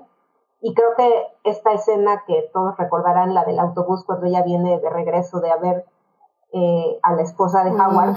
sí. Eh, o sea, nunca, creo que nunca en Breaking Bad y nunca en Better Call Saul yo había llorado hasta ese momento. Entonces dije así, puta, tampoco me esperaba llorar con esta serie. No, no me lo esperaba y lo logró ese personaje. Y es que creo que nunca habíamos, digo, ay sí, no sé, pero yo no recuerdo tampoco en Better Call Saul en Breaking Bad como haber visto un momento tan emocional, visceral. O sea, hemos visto shocks, o sea, gente en shock, gente eh, en estado de venganza, en estado de odio, en estado de euforia a veces también. Pero así de una tristeza tan desgarradora, creo que no. Creo, yo, digo, no, no comparable, obvio la, la tristeza de, de, Kim es desgarradora y creo que sí, no, no es, no es igual, no es escena, sí, es, es increíble. Eh, pero creo que a lo mejor la única con la que yo sí lo compararía un poco, pues sí es este momento en, Breaking Bad, donde Walter White, eh, bueno, ya al final también, donde Walter White habla con, con Skyler y que la empieza a ofender, pero que saben los dos que realmente es nada más para sacarla a ella y que no está involucrada. Y como todo este trasfondo que tiene esa llamada y las cómo las palabras que están diciendo no tienen nada que ver con las actuaciones y vemos a Walter White deshecho, creo que es la única con la que yo lo compararía, digo, hablando de, de, Breaking Bad. Pero, pero sí, no, lo que tiene esa escena de Kim, lo odiamos, así que era lo mínimo que podía hacer. Pues. no, sí, sí, sí, estoy. Oh, pues. No, no, sí, eh, no, sí, te, te, doy el punto de ya, ya sabes que. Pero, o sea, pero digo, sí, lo de Kim, por eso digo, lo mencionaba, es distinto, yo entiendo, es, es distinto pero sí, o sea, el este, esta escena, este momento de, de Kim, pues sí, es, es increíble y es, es, muy, muy conmovedor. Porque además, creo que lo interesante de Kim es que nunca, o sea, siempre, y creo que lo interesante de la relación de, Jimmy y de Kim es que se aceptaban como eran, o sea, ella lo aceptaba como era, y sí, se, sí había momentos de roces y de molestia y de desesperación con él, pero se aceptaban. Y además, creo que lo interesante también es que justamente se, de alguna manera como muy extraña y tal vez por eso terminan decidiendo pues lo que se decide en esta última temporada de, de, no estamos, no funcionamos juntos. Pero creo que algo muy interesante es que se complementaban. O sea, de alguna manera, eh, Jimmy la sacaba un poco de su, de su Mm, de lo que ella consideraba que estaba correcto y lo que tenía que ser y como de este de hacer todo lo que debía hacer y todo lo correcto y lo propio que tenía que ser, él la ayuda a pensar de otra manera, le abre como ese, pues sí, un poco su, su forma de pensar, su forma de sentir.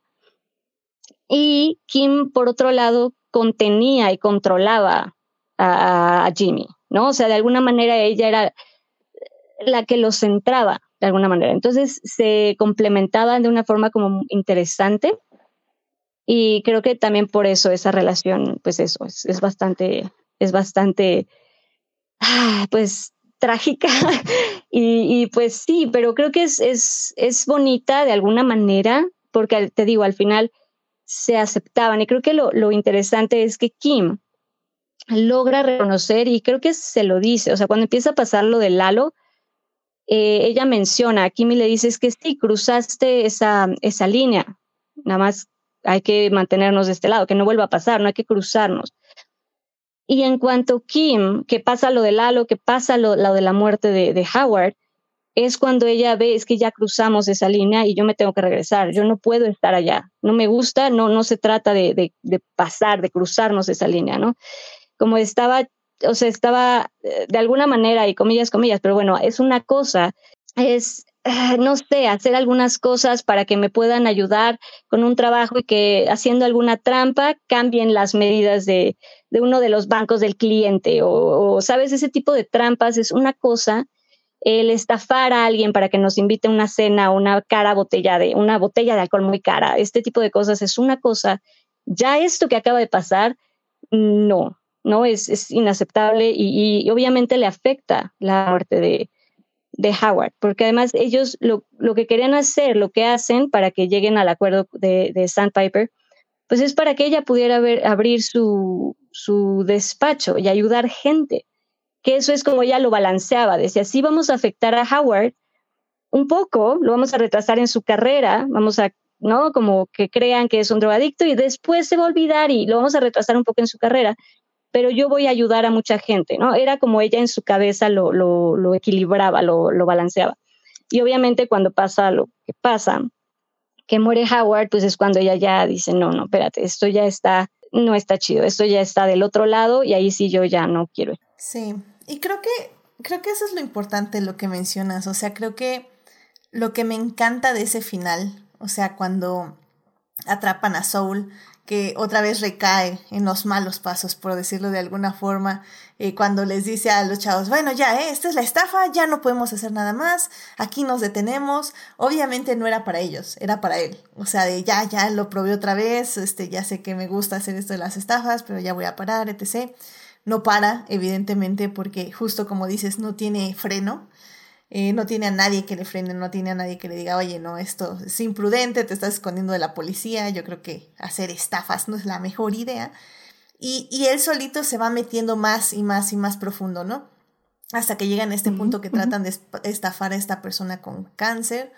Y, y creo que el asunto aquí, y lo que me gustó muchísimo de este final, es como él a pesar de que ya lo atraparon y que literalmente es como, ay, es que eres un idiota porque te dejaste atrapar, etc., ya sabías que esto iba a pasar, bla, bla, él, él decide, o más bien, aún así, Saul Goodman sale avante. O sea, Saul Goodman dice, sí, ya, eh, yo voy a hacer la negociación del siglo, voy a salir de aquí en siete años, soy, estoy cañón, soy lo máximo, etc. Y en el momento que se entera que Kim confesó todo, que fue a la policía y que realmente hizo un arrepentimiento como legal. O sea, no, no, no solo que se arrepentía en el aspecto de esconderse en su vida, sino que realmente estaba tan arrepentida que se confiesa de forma legal, que básicamente era como todos sus mundos, es cuando él, él, él dice, no, espérame, ¿sabes qué? Voy a hacerlo bien y voy a hacerlo bien, voy a hacer bien esto porque ella lo hizo bien. Y pues sí, me voy a pasar el resto de mi vida en la cárcel, pero, pero que todo valga la pena porque si Kim pudo superar, después de todos estos años, pudo buscar esa redención, tal vez yo también puedo hacerlo. Y así como... y, y, que además tiene todo el sentido con el personaje, con, con Jim, porque siempre siempre tuvo, de nuevo, sí cruzaba esa línea, pero siempre, siempre lo, lo entendía y se arrepentía de alguna manera, ¿sabes? Siempre lo confesaba. O sea, tenemos momentos donde este, pues prefiere que, que, las, que sus clientas de Sandpiper, que las viejitas lo odien a él, pero que vuelvan a ser amigas de, de Irene, me parece se llamaba, ¿no? La, la viejita. O sea, ¿sabes? Confiesa cosas que a lo mejor no, pues sí, que porque él entiende y sabe que está mal, entonces prefiere confesar y, al final lo acepta y lo dice y dice, sí, está mal y termina aceptándolo muchas veces, también con Chuck, cuando hace lo de eh, que cambia los papeles para, para ayudarle y regresarle su cliente a Kim. O sea, todas estas cosas al final siempre lo, lo confiesa, ¿sabes? Siempre lo admite. Y creo que eh, por eso el final va muy bien con su personaje. Por eso creo que a mí me, me, me gustó muchísimo, porque es Jimmy McGill, ¿sabes? Y él lo dice, y también el hecho de que lo diga como, no, yo soy Jimmy McGill y pues sí, esto hice, esto pasó y tal cual, ¿no? Y, y que lo aceptes, es, no sé, creo que va muy bien con, con, su personaje porque siempre lo hizo. Y que aún así me gusta mucho que el showrunner, este, o los showrunners, nos dicen que aunque él esté en el camino hacia la redención, no se puede separar de quién es o, o de quién fue, que fue Saul Goodman. Y pues Héctor, pues igual ya para empezar a cerrar esto, pues este, ¿qué te parecen todas esas escenas finales donde literalmente los reos no le pueden dejar de recordar quién es al mismo tiempo que tiene que buscar la redención? Es que lo que pasa es así, realmente los, eh, las vidas que afectó, o sea, las acciones de, de Jimmy como Saúl, no son tan fácil de quitarse nada más este con este con confesar sus crímenes y luego después hacer nada más la declaración de que no pues yo soy Jim McGill la verdad es que eh, Saul Goodman es algo que lo va a perseguir siempre o sea este y que va a tener que seguirlo enfrentando posiblemente el resto de su vida o sea pero como también es James McGill o sea también lo vemos, aunque fue a la prisión que no quería ir, o sea, que que estaba muy fea, no fue al, al country club de presos millonarios que, que, había en el acuerdo original. Como quiera, este sigue siendo una persona bastante popular, eh, bastante querida y pues sí se deja así como que entrever que tal vez con un buen comportamiento no va a pasar este allí el, el resto de su vida, o sea, porque si algo vimos este, aquí en esta serie es que, pues sí, o sea, como quiera sigue siendo este, Jimmy y como quiera Jimmy tiene esa cierta tendencia a buscar cómo doblar las reglas.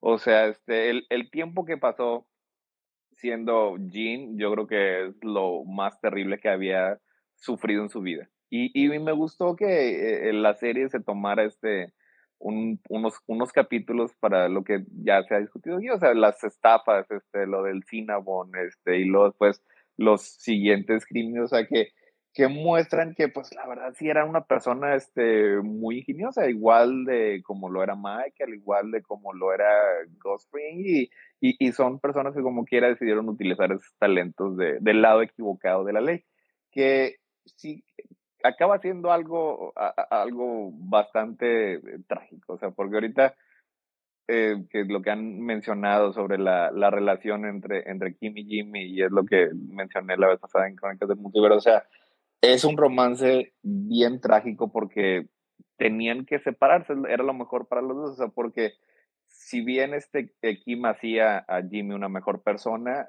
Jimmy hacía a Kim una mala persona.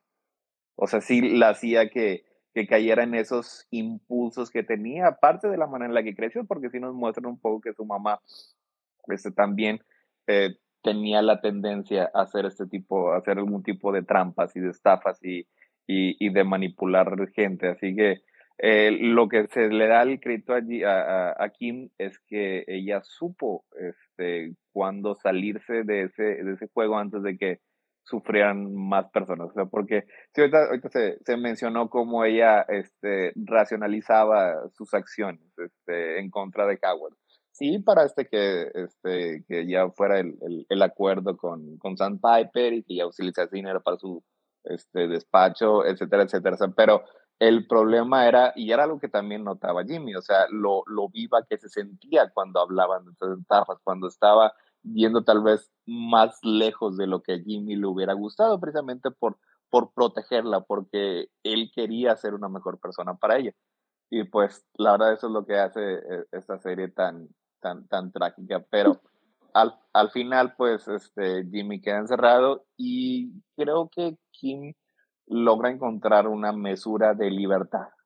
O sea, eso, eso es lo que yo, lo que yo vi en esas últimas escenas. O sea, le da este, básicamente su bendición de que ella viva su vida ya sin, sin remordimientos de la manera que mejor le plazca, lejos de él, porque él sabía, él llegó a saber lo mala influencia, la, la, mala influencia que era, que era para aquí. Y eso es bien trágico. Pero aparte, ese, ese momento último, la verdad a mí sí me sacó mis lágrimas, donde ella voltea a verlo, porque de hecho ella está afectada, ella está triste, y voltea a verlo y ver a Jimmy encerrado, pues sí, o sea, la verdad es que sí. y luego no sé, saca las pistolas. Sí, sí, sí, sí, sí. Sí, es, es como un gran momento. Es que yo siento que está triste porque obviamente pues Jimmy está en la cárcel, pero creo que hay una parte de ella que, que, que lo ve, digamos, como feliz de que él haya hecho lo correcto. O sea, sí es igual, es como contradictorio, pero, pero me gusta esa parte en donde creo que ella se le ve, eh, no sé, o, tal vez yo la quise ver así como, como ligeramente satisfecha de verlo con, este, como, como orgullosa de él, que creo que es también lo que él buscaba, o sea, que Kimi lo pudiera ver sin avergonzarse. Y, y el que ella vaya a verlo a la cárcel sin que él se lo pidiera es una demostración de eso, de que ella puede verlo una vez sabiendo que él hizo lo correcto. Y entonces, aunque se despiden y bueno, él, queda dentro, creo que Kimi se va al menos no tan triste como se la vimos en el autobús, sino un poco, un poco feliz, quiero pensar. Y es, es, lo que significaba el gesto de las pistolas, o sea, it's all good, man. O sea, todo está bien. no, no te preocupes, no te preocupes por mí, este, todo está bien. Eh, nada más quiero mencionar una, escena que, que, me, que me gustó mucho, este, digo, cuando eh, ya lo, lo meten en la cárcel y, y, y, lo está viendo y, tiene la, el encuentro con, con Mary Schroeder, que le empieza a sacar así como que su, su historia triste y me llevaron al desierto y estaba aterrorizado por mi vida y así todos estos años le tenía un miedo terrible a Walter White, o sea, y decía, sí, la verdad sí se lo podía creer este un jurado, o sea, sí era, era bastante plausible. Y luego después cuando este, ya está frente, frente al juez y que lo empieza a decir y como que uno espera que es el o, o, o que continúe o algo y que nada más le sí estuve, estuve aterrorizado pero luego ya se me pasó pero luego ya se me pasó. Y es que Ay, no y, y que además son todos y que además le da otro giro, porque ciertamente él se atribuye, y si, tú, y si lo pensamos, es, es verdad, él empieza a decir, y la verdad es que sin mí, Walter White no hubiera hecho lo que hizo, ¿no? O sea, sin mí, yo le ayudé a ser quien fue. No hubiera durado. Y dice, sí, claro, él le ayudó a construir su, pues sí, su, su imperio, su mundo. Sí, sí, sí, sí. La verdad es que sí, fue un gran final. La verdad es que estuvo muy bien armado desde todo, porque además me encanta también rápido, perdón, rápido, como al final, que justamente creo que esto que, que se comentaba de, de, Kim, que va a verlo, porque justamente creo que ese, ese es el, el Jimmy que ella quiso, de quien ella finalmente, a quien ella quería y de quien se enamoró, ¿sabes? Era este Jim donde sabía que ahí estaba, porque sabía que no era pues esa persona. Y me encanta también que al final eh, eh Jim, aunque eh, de nuevo, aunque cruza esa línea, él todavía se da cuenta, como, como decía, no se vuelve un monstruo totalmente, porque él se da cuenta de esa línea, a veces decide cruzarla, pero se da cuenta. Cuando está, y digo, es, es un momento como muy claro donde que está eh, amenazando a la, a la mamá de, mm, de, de, Jeff, se me fue el nombre de la, de la mamá, pero que, que está amenazándola, que ella ya lo descubrió y que va a agarrar, que agarra su collar para, para pedir ayuda y que Jim ya tiene el cable del teléfono en las dos manos, le agarra su collar y creo que en el momento en que ella lo ve asustada y que le dice es que yo confío en ti, vemos, y me encanta cómo actúa, porque la verdad es que la actuación de este hombre es, de verdad es increíble, pero ese momento vemos en su mirada el qué carambas estoy, como qué estoy haciendo, como qué, qué es, sabes, en que incluso él se asusta de su misma acción, de lo que está haciendo, y bueno, es cuando ya ella pide ayuda y él huye, ¿no? Pero creo que ese momento es, no sé, a mí me gustó mucho, creo que es, es importante. sí, creo que es cuando él decide trazar su línea, ¿no? Oye, esta, esto yo ya no lo puedo cruzar. Exacto. Sí. Exacto, como qué estoy haciendo, exacto, exacto. Sí, sí, sí. Y, y, hablando también otra vez como de los personajes femeninos, me gusta mucho el personaje de esta señora, porque pareciera que es como súper ingenua, que cayó redonda, que, ¿sabes? O sea, que, que va a ser como otra vez la víctima perfecta pero no tiene un pelo de tonta, ¿no? Y ella se da cuenta que este güey le está mintiendo y se pone a averiguar con todo y que pues igual no le sabe bien a la compu y lo descubre, ¿no? O sea, es la, en todos esos años, ella fue la que lo descubre y entonces me gusta mucho que ese personaje sea como, como un personaje activo y además como un personaje inteligente, o sea, no era la viejita indefensa. Entonces eso también me gustó mucho al final. Y la, la viejita indefensa que solo estaba viendo videos de gatitos en YouTube. Y al final, ¡boom! Captura al, más buscado del FBI. sí, no, estoy, estoy completamente de acuerdo contigo, Rebeca. Sí, porque creo que eso es lo que también hacía muy bien la serie en general. Digo, no solo con los personajes femeninos, sino con personajes en general. Que siempre tenía una vuelta de tuerca con ciertos personajes. O sea, nunca eran lo que esperábamos. Pero no, no en el aspecto de que Ay, mira, un reportero con lentes, ¡pum! Es Superman. No, no sé, tampoco, ¿eh? Pero, spoiler. spoiler. No, pero era como todos los personajes son capaces de X o Y dependiendo de la situación. Porque todos los seres humanos somos capaces de X o Y dependiendo de la situación. Entonces eso creo que también era, era muy bien en los guiones. Era como decías tú, Rebeca, muy coherente en general en la escritura. Sí, y como muy humanos, ¿no? Como las decisiones que toman al final se sienten muy humanas, porque de nuevo nadie es perfecto, nadie es bueno, bueno, ni malo, malo. Incluso a, Howard, dentro de toda esta como antipatía que, que, genera de alguna manera y este ser que, que, a lo mejor la intención era que no nos cayera mal al final y también es una gran, gran, gran, gran actuación. Eh, cuando Howard llega con ellos y te recuerdan como sí, pero es un humano, ¿sabes? Como sí, pero a pesar de que no nos caiga mal y a pesar de que sí sea, este, ¿no? Como arrogante, lo que sea, al final, en ese momento, sobre todo en esa escena, es perfecta para recordarte el sí, pero yo no hice nada para merecer esto, ¿no? Como les recuerda, como soy, no, no, o sea, yo también tengo problemas, yo también sufro y no merezco esto que me están haciendo. Y no sé, siempre creo que tuvieron un gran, gran talento para, para no sé, humanizar mucho a sus personajes. Completamente de acuerdo. Pues bien, ya para este, cerrar esta sección, eh, rápidamente Saulo dice, eh, Jimmy en la cárcel se nota que lleva un progreso ya que está en la cocina, lo cual es un privilegio que se deben ganar los reos. Así que algo bueno está haciendo y está progresando. Creo que nada más para comentar eso, eh, a mí lo que me queda claro de la cárcel es que tal vez Jimmy ya sabe cómo usar a Soul, pero de manera básicamente eh, diluida, por decirlo de alguna forma. O sea, que ya Soul no controle a Jimmy, sino al revés, que Jimmy controle a Soul. Porque como digo, o Soul Goodman no es malo per se. O sea, sus métodos tal vez no son los mejores en algunos momentos, pero no es malo. Entonces sí, yo creo que sí aprende a usar a Soul. O sea, primero lo ve como una maldición justamente en el camión. O sea, de chale, me estoy tratando de redimir y todos estos cuates no me van a hacer olvidar a Soul Goodman. Pero al mismo tiempo yo creo que si llegó a términos con Soul Goodman, puede empezar a usarlo, inclusive para bien, pero en el aspecto, al menos en la cárcel, tal vez pues para justo encontrar su lugar dentro de la cárcel y dentro de los reos.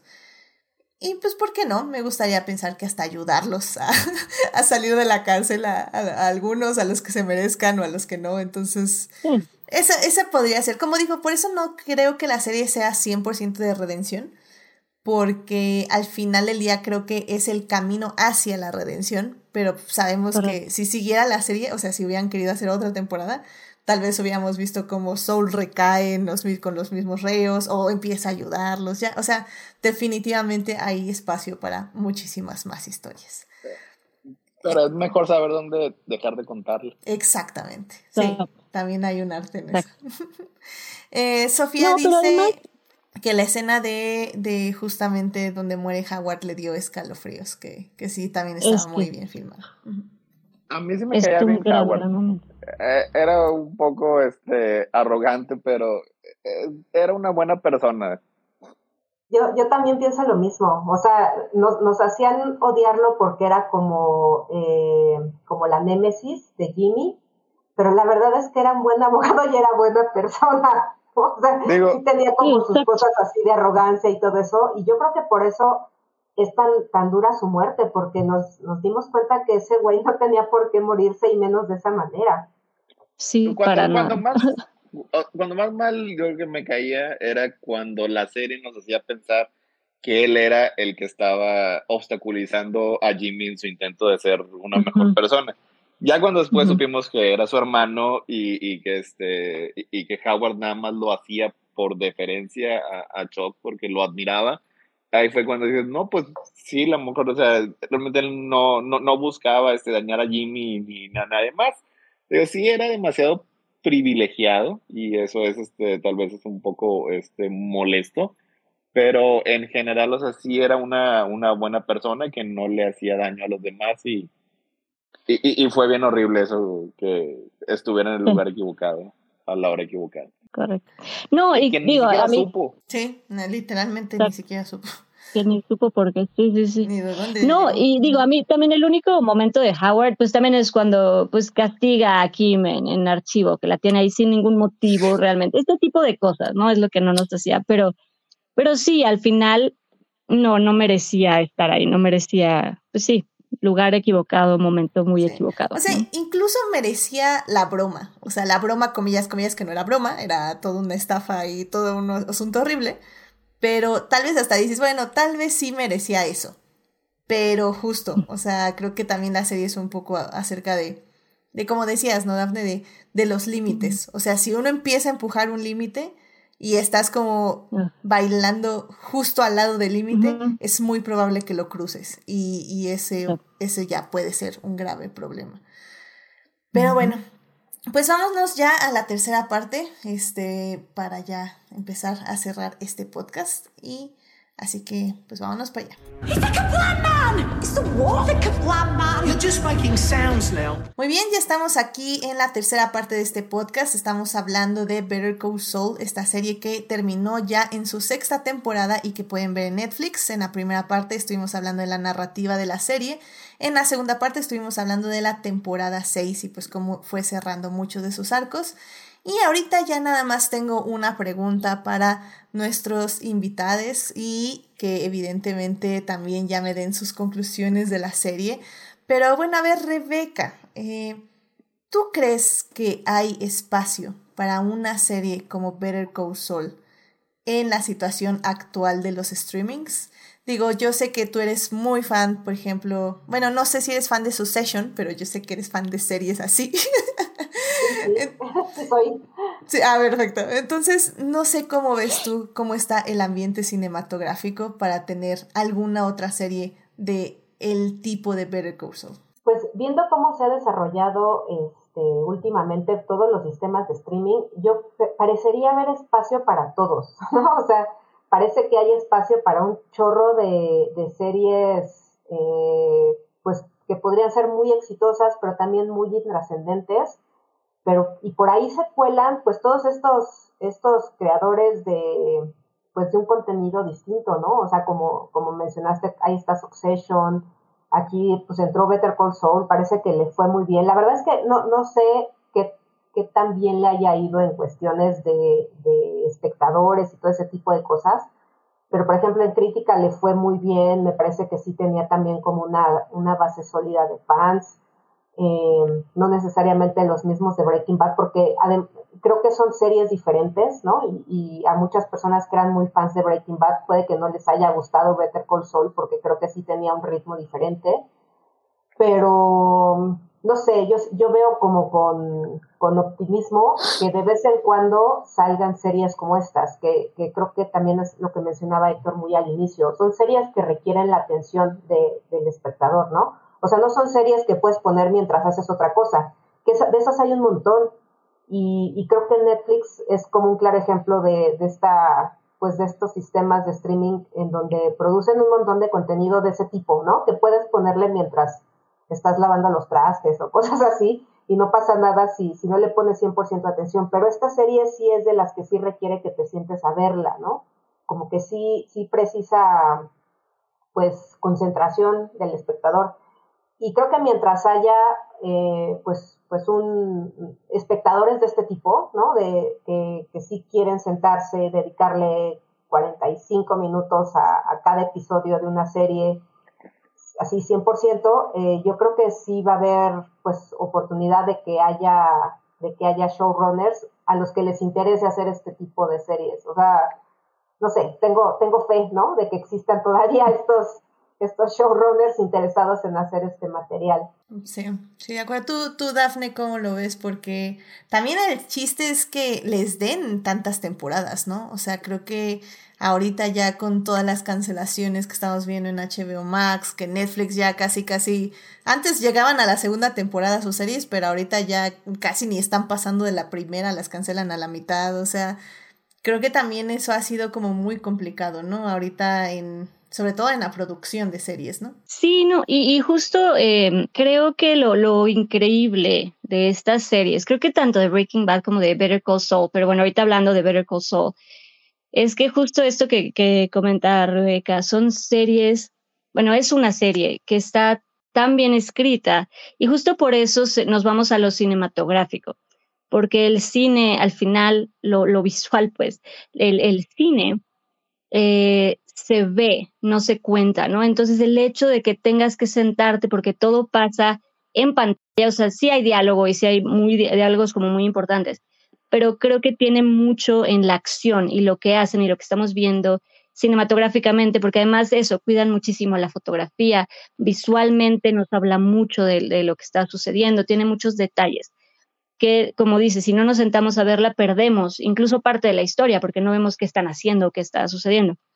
Y creo que, eh, ojalá, digo, creo que sí, como dicen, creo que lo más cercano es eh, Succession y es, es distinto, no lo compararía realmente porque sí es, es como diferente, pero sí eh, en cuanto a drama, en cuanto a tragedia, en cuanto a los personajes, está bastante bien también construida. Pero sí creo que, em, o sea, de que hay espacio y de que ojalá volvamos a tener algo, algo parecido o algo mejor incluso si, llegan a hacer algo, pero algo parecido en cuanto a narrativa, en cuanto a desarrollo de personajes, sobre todo, porque creo que eso es lo que supieron hacer muy, muy bien. Crear personajes, lo que decíamos, ¿no? Lo que hemos comentado, personajes humanos que realmente, con los que realmente, em, pues que realmente generen que, te importen, pues que quieras algo de ese personaje, que quieras saber qué le pasa, que, que estés, sabes, que estés como que quieras saber más de ese personaje. Creo que eso es lo, interesante de cómo escribir una historia y digo, ojalá, digo, creo que como también se mencionaba, creo que hay espacio para todo y ojalá haya creadores y escritores que logren eso, que logren clavarse y centrarse en, en, el desarrollo de personajes así, mezclarlo con, con, drama y darnos algo pues tan, tan, pues que disfrutamos tanto como Very Call Amén. Amén, definitivamente. Pues Héctor, eh, ¿alguna opinión que tengas respecto a esto?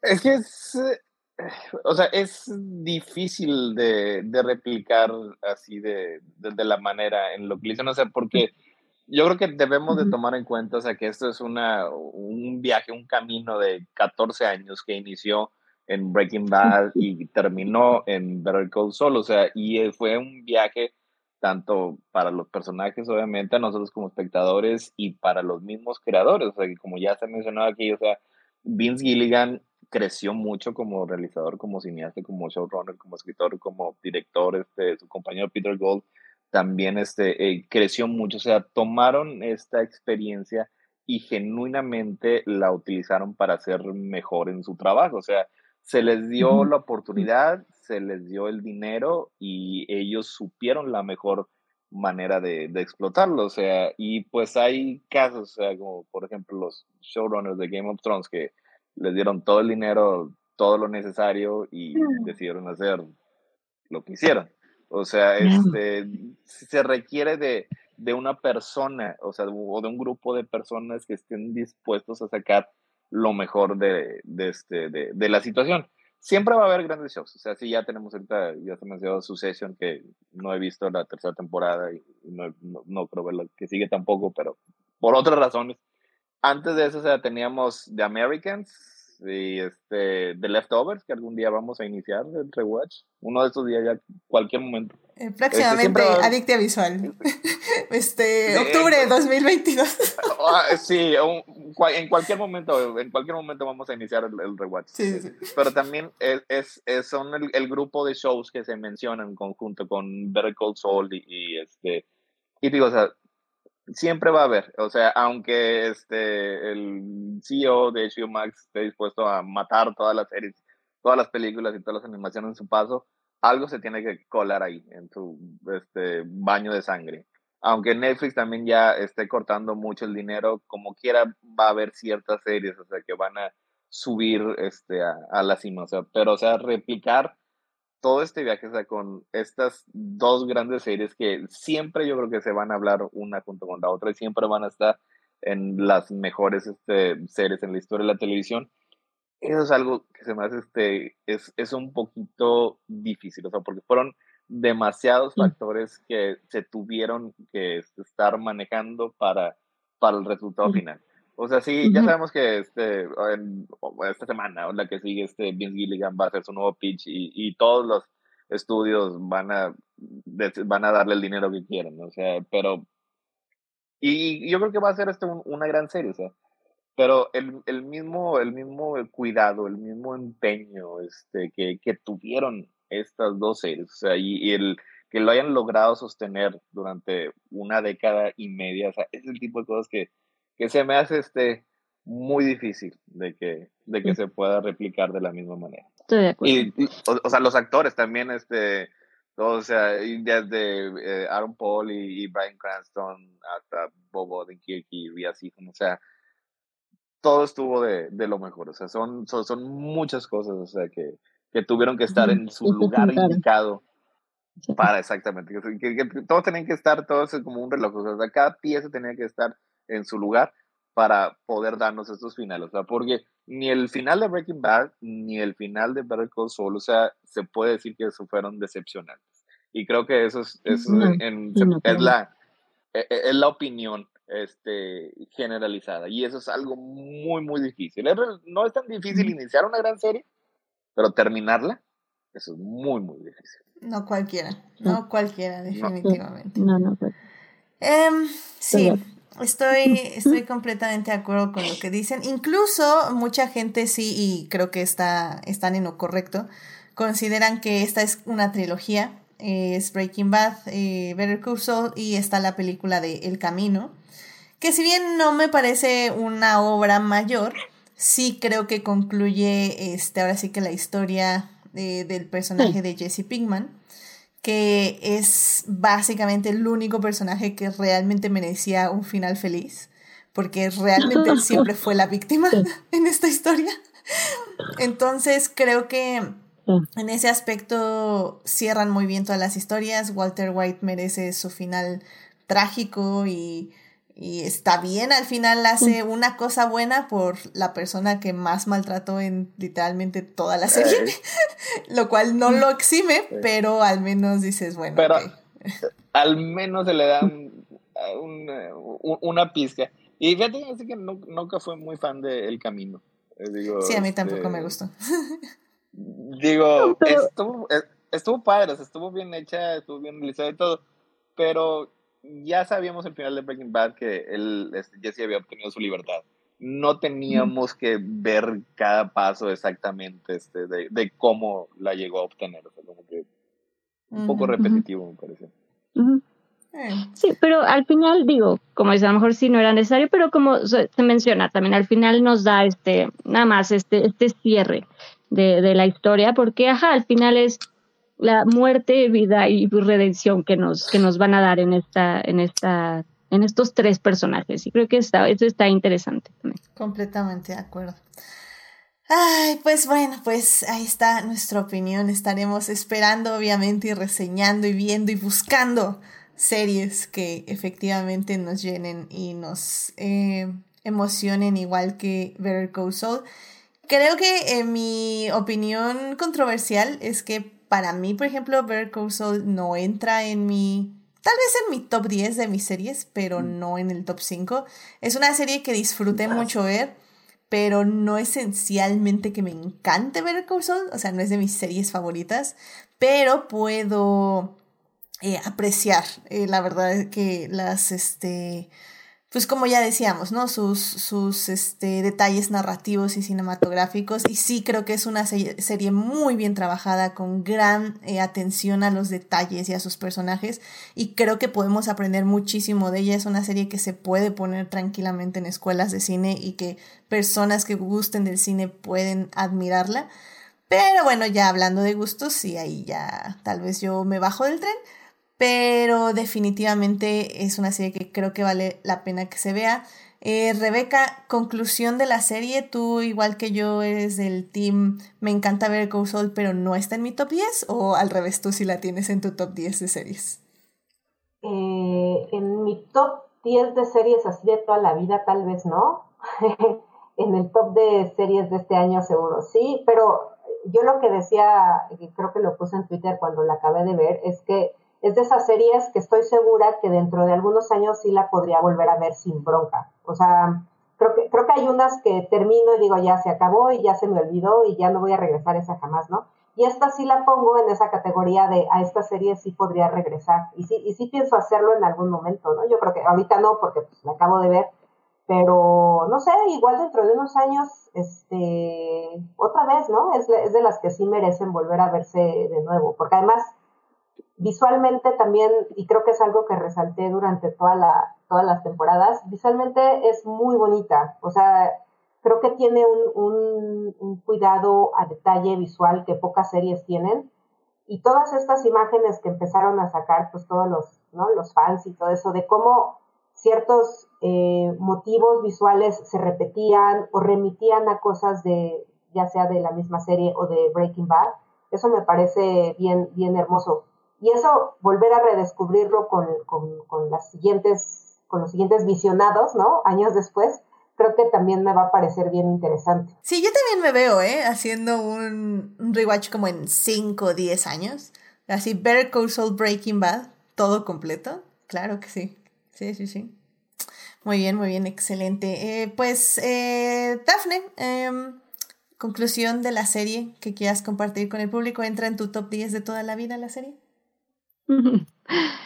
Eh, creo que sin duda sí es referencia para varias cosas. O sea, creo que, como dices, si se pone en una escuela de cine o incluso de actuación, o sea, sí, sabes, tiene como muy, muy buenos momentos de escritura, de construcción de personajes, de cinematografía, de tensión, de cómo construir una escena. O sea, creo que realmente sí es una serie que va a ser referencia, como Breaking Bad, y, sí, creo que Better Call Saul.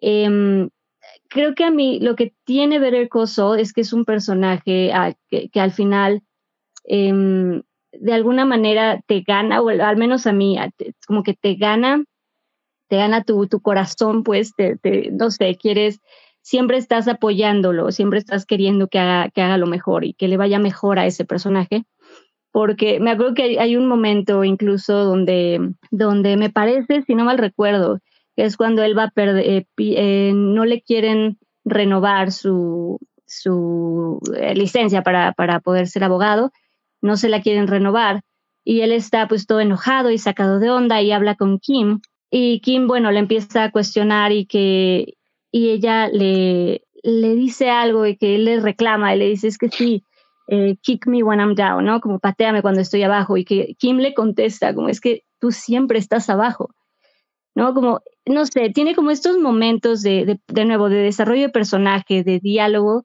y saben generar eh, que te enamores y que quieras a un personaje, que por más que son ficción, que te importe un personaje. Y de nuevo, creo que eso es referencia en, en historia, en narración, en construcción. Creo que eso es muy, muy, muy interesante y obviamente, como mencionaba, eh, actuaciones. Entonces, creo que referencia, creo que de nuevo en series, pues digo, y más hoy en día que con tantos servicios streaming hay, hay muchísimas, y probablemente nuestros gustos van, van cambiando y vamos a ir rotando, pero creo que sí, sí pasa hacer parte de esas series que están en el limbo, en el, en el cielo, pues, en el cielo de las, de las series. Y creo que sí pasa a ser referencia. O sea, creo que sí es una buena serie. De nuevo, creo que no sé si, si sería como el top 10 de toda la vida. No lo sé, porque de nuevo todo cambia, pero sí pasa a ser referencia. O sea, creo que definitivamente sí pasa a ser una, una serie bastante, bastante cuidada y muy, muy bien hecha. Excelente. Y sí, sí es referencia. muy bien, muy bien. Eh, Sofía en el chat nos está diciendo que sí entraría en su top 10, así que definitivamente hay mucha gente que sí, al parecer sí, sí le, le entraría en el top 10, pero no sé tú, Héctor, ¿qué, qué tienes que decirle al público y tu conclusión de la serie? Es que yo batallo para eh, los, los tops de esos, por eso ya mejor se lo dejo a bote ahí en, en crónicas. Este, porque, o sea, ¿dónde quedan todas las series de género que, con las que crecí me gustaron? Este, los Battlestar Galáctica, los 180 años de Doctor Who, que son series que siempre, siempre he querido, siempre me han gustado, o sea. 180 años. y, no, y no todos han sido buenos, pero como quiera mi corazón está ahí, ahí con esa serie. O sea, lo que sé es que ha habido bien, bien poquitas series, o sea, que me han dado una, una verdadera reacción visceral, o sea, que le, le ha hablado a la televisión, o sea, y hasta ahorita ha sido nada más The Wire, eh, Fargo, Breaking Bad y ahora con Better Call Saul, así de esas, así que si hay un, hay un, este, hay un género en el que, o digo, perdón, una categoría de, de series que me han hecho hablarle a la televisión, esta es una de ellas. Y eso sí, de, de todas las series, de los miles de capítulos que he visto de horas, nada más esas cuatro me han hecho este, eso. Y mi conclusión final de, de la serie, pues, este, que la disfruten. Digo, este, que, que, que, se, que la vean, ya sea antes o después de, de Breaking Bad, pero es algo, o sea, es algo que, que, que, vale mucho la pena. O sea, ya sea que quieran verlo desde un punto de vista este, cinematográfico, o nada más este, por ver una historia con grandes personajes y grandes actores. O sea, esa es una serie que yo creo que tiene muchas cosas para este, muchas personas. Así que, uh -huh. y, y, y, véanla antes de que la desaparezcan, porque ahora nunca, uno nunca sabe en estos días. o descárguenla. Digo, este, o compren o, el Blu-ray. no hay Blu-ray. no hay, no hay Blu-ray. Es, es, es, muy difícil, este, ahorita como si, si quieres tener este Ahí, ahí las series en formato físico. Sí, ¿cómo Pero quiere bueno, Netflix que no recomiende piratería si no hay Blu-ray de la serie? Es lo que yo digo. Pero, en fin. Ay. Es, es, es, es, imposible. Es imposible, pero en fin. Ay, pues sí, vean Better Call Saul, está en Netflix, las seis temporadas, este, ya, ya no supe si eran 61 o 64 episodios, aquí se, se está peleando un poco Google al respecto, pero realmente valen todos esos episodios la pena, en serio es un viaje que como ya bien dicen nuestros invitados, es, vale la pena, vale la pena sobre todo si les gusta el cine, si si les gustan productos que como ya decimos tienen atención al detalle.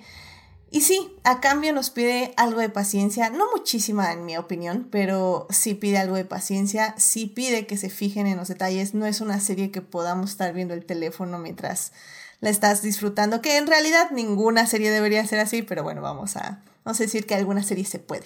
este, y y sí, la verdad creo que vale mucho la pena. Espero que les hayamos convencido de que reserven al menos un tiempo de, de estos días en verla.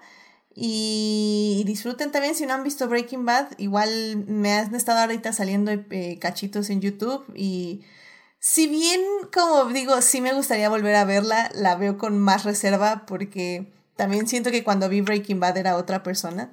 Entonces, si bien sí apreciaba a Skyler, eh, tal vez no la apreciaba tanto como la apreciaría en este momento y tal vez no odiaría, más bien ya no apreciaría a Walt como lo apreciaba antes, sino que ahora sí lo odiaría al 100%. Lo cual creo que sería también por eso interesante volverla a ver, es un, es un nuevo visionado definitivamente.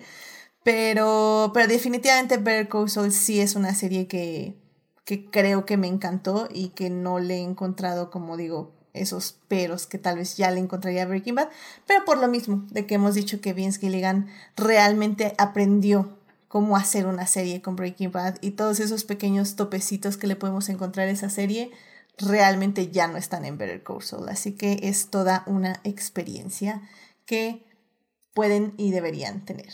Pero en fin, eso es en Netflix, Better Call Saul, seis temporadas. Bueno, pues ya con eso llegamos al final de este bonito programa. Muchísimas gracias por venir, Daphne, Héctor y Rebeca, por estar aquí hablando de esta gran serie y de su conclusión después de estos seis, de estas seis temporadas, siete años de estar literalmente esperando la siguiente temporada y disfrutando semana a semana, porque también creo que se nos olvidó decir, pero fue una serie semanal, así que también fue ese tipo de experiencia. Qué eh, bonito como debe ser. En este caso sí, sí estoy de acuerdo. La verdad, episodio semanal era, era un deleite. Esta, estas series no se pueden ver de golpe, te tienen que ir disfrutando episodio a episodio, definitivamente. Poco a poco. sí. Así que bueno, Dafne, muchísimas gracias por venir al programa donde te puede encontrar nuestro público. Muchas gracias por invitarme. Yo estoy en Instagram y en Twitter como Dafne Bennett y pues ahí, ahí me encuentran. Muy bien, este Héctor, muchísimas gracias por venir. ¿Dónde te puede encontrar nuestro público? Eh, a mí me pueden encontrar en Crónicas del Multiverso los jueves a las 11 de la noche. El jueves pasado hablamos de Perro Call Este, esta es la segunda parte y este, este jueves es ahora la segunda parte, pero de Sandman nos toca hablar a nosotros de este, El Arenoso de Netflix. Este, también tenemos un especial de videojuegos los, eh, los martes a las nueve y media. Chequen el de mañana porque va a haber este, una sorpresa que no se pueden perder. Excelente, muchísimas gracias. Dos supernovas en el, en el mismo espacio. Oh my god, muy bien, muy bien. esperamos con ansias la sorpresa. Y, y, sí, creo que igual me voy a volver a desvelar, así que voy a andar el, el jueves por ahí. Porque nunca está de más volver a hablar de Sandman, la verdad. Y faltó un, e, aquí faltó un episodio. Y aquí faltó un episodio. Entonces, sí, sí, sí, estoy. Me voy a dar una vuelta si, si todo sale bien. Así que muchísimas gracias, Héctor, por venir. y bueno, Rebeca, muchísimas gracias por venir. ¿Dónde te puede encontrar nuestro público? Muchas gracias por invitarme. Siempre es un gusto venir aquí. Y pues a mí me encuentran en Twitter y en Instagram como Rebeca JC. Excelente, muchísimas gracias. Y bueno, ya saben, querido público, a mí me pueden encontrar en HT Idea, donde hablo de Raylo, Our Flag Means Dead, Hannibal y Lewis Hamilton, siete veces campeón del mundo. Suscríbanse al canal de no sé ya, ya no sé cómo va su carrera. Ah, es que fue este ¿cómo se dice? Fue pausa ahorita de la Fórmula 1. La Fórmula 1 de hecho regresa este fin de semana, mientras Lewis Hamilton estuvo de vacaciones en África y estuvo posteando básicamente pues todo lo que estuvo aprendiendo y todos los lugares que estuvo yendo que se ve se veía increíble. Pero sí, este, ese es el update de su vida, Héctor. Pero no te preocupes, ya, ya vamos a regresar otra vez con el spam de carreras. Ya me había preocupado, no sé qué pasa con nuestro héroe si ya derrotó a su villano a su némesis Max Verstappen, como he aprendido de tus tweets? Eh, o sea, mira, Max Verstappen no es un némesis, es más como un estorbo, una piedra en el camino. Pero, pero no. Eh, más bien su enemigo es la FIA. Es este, es en sí la estructura de la Fórmula 1.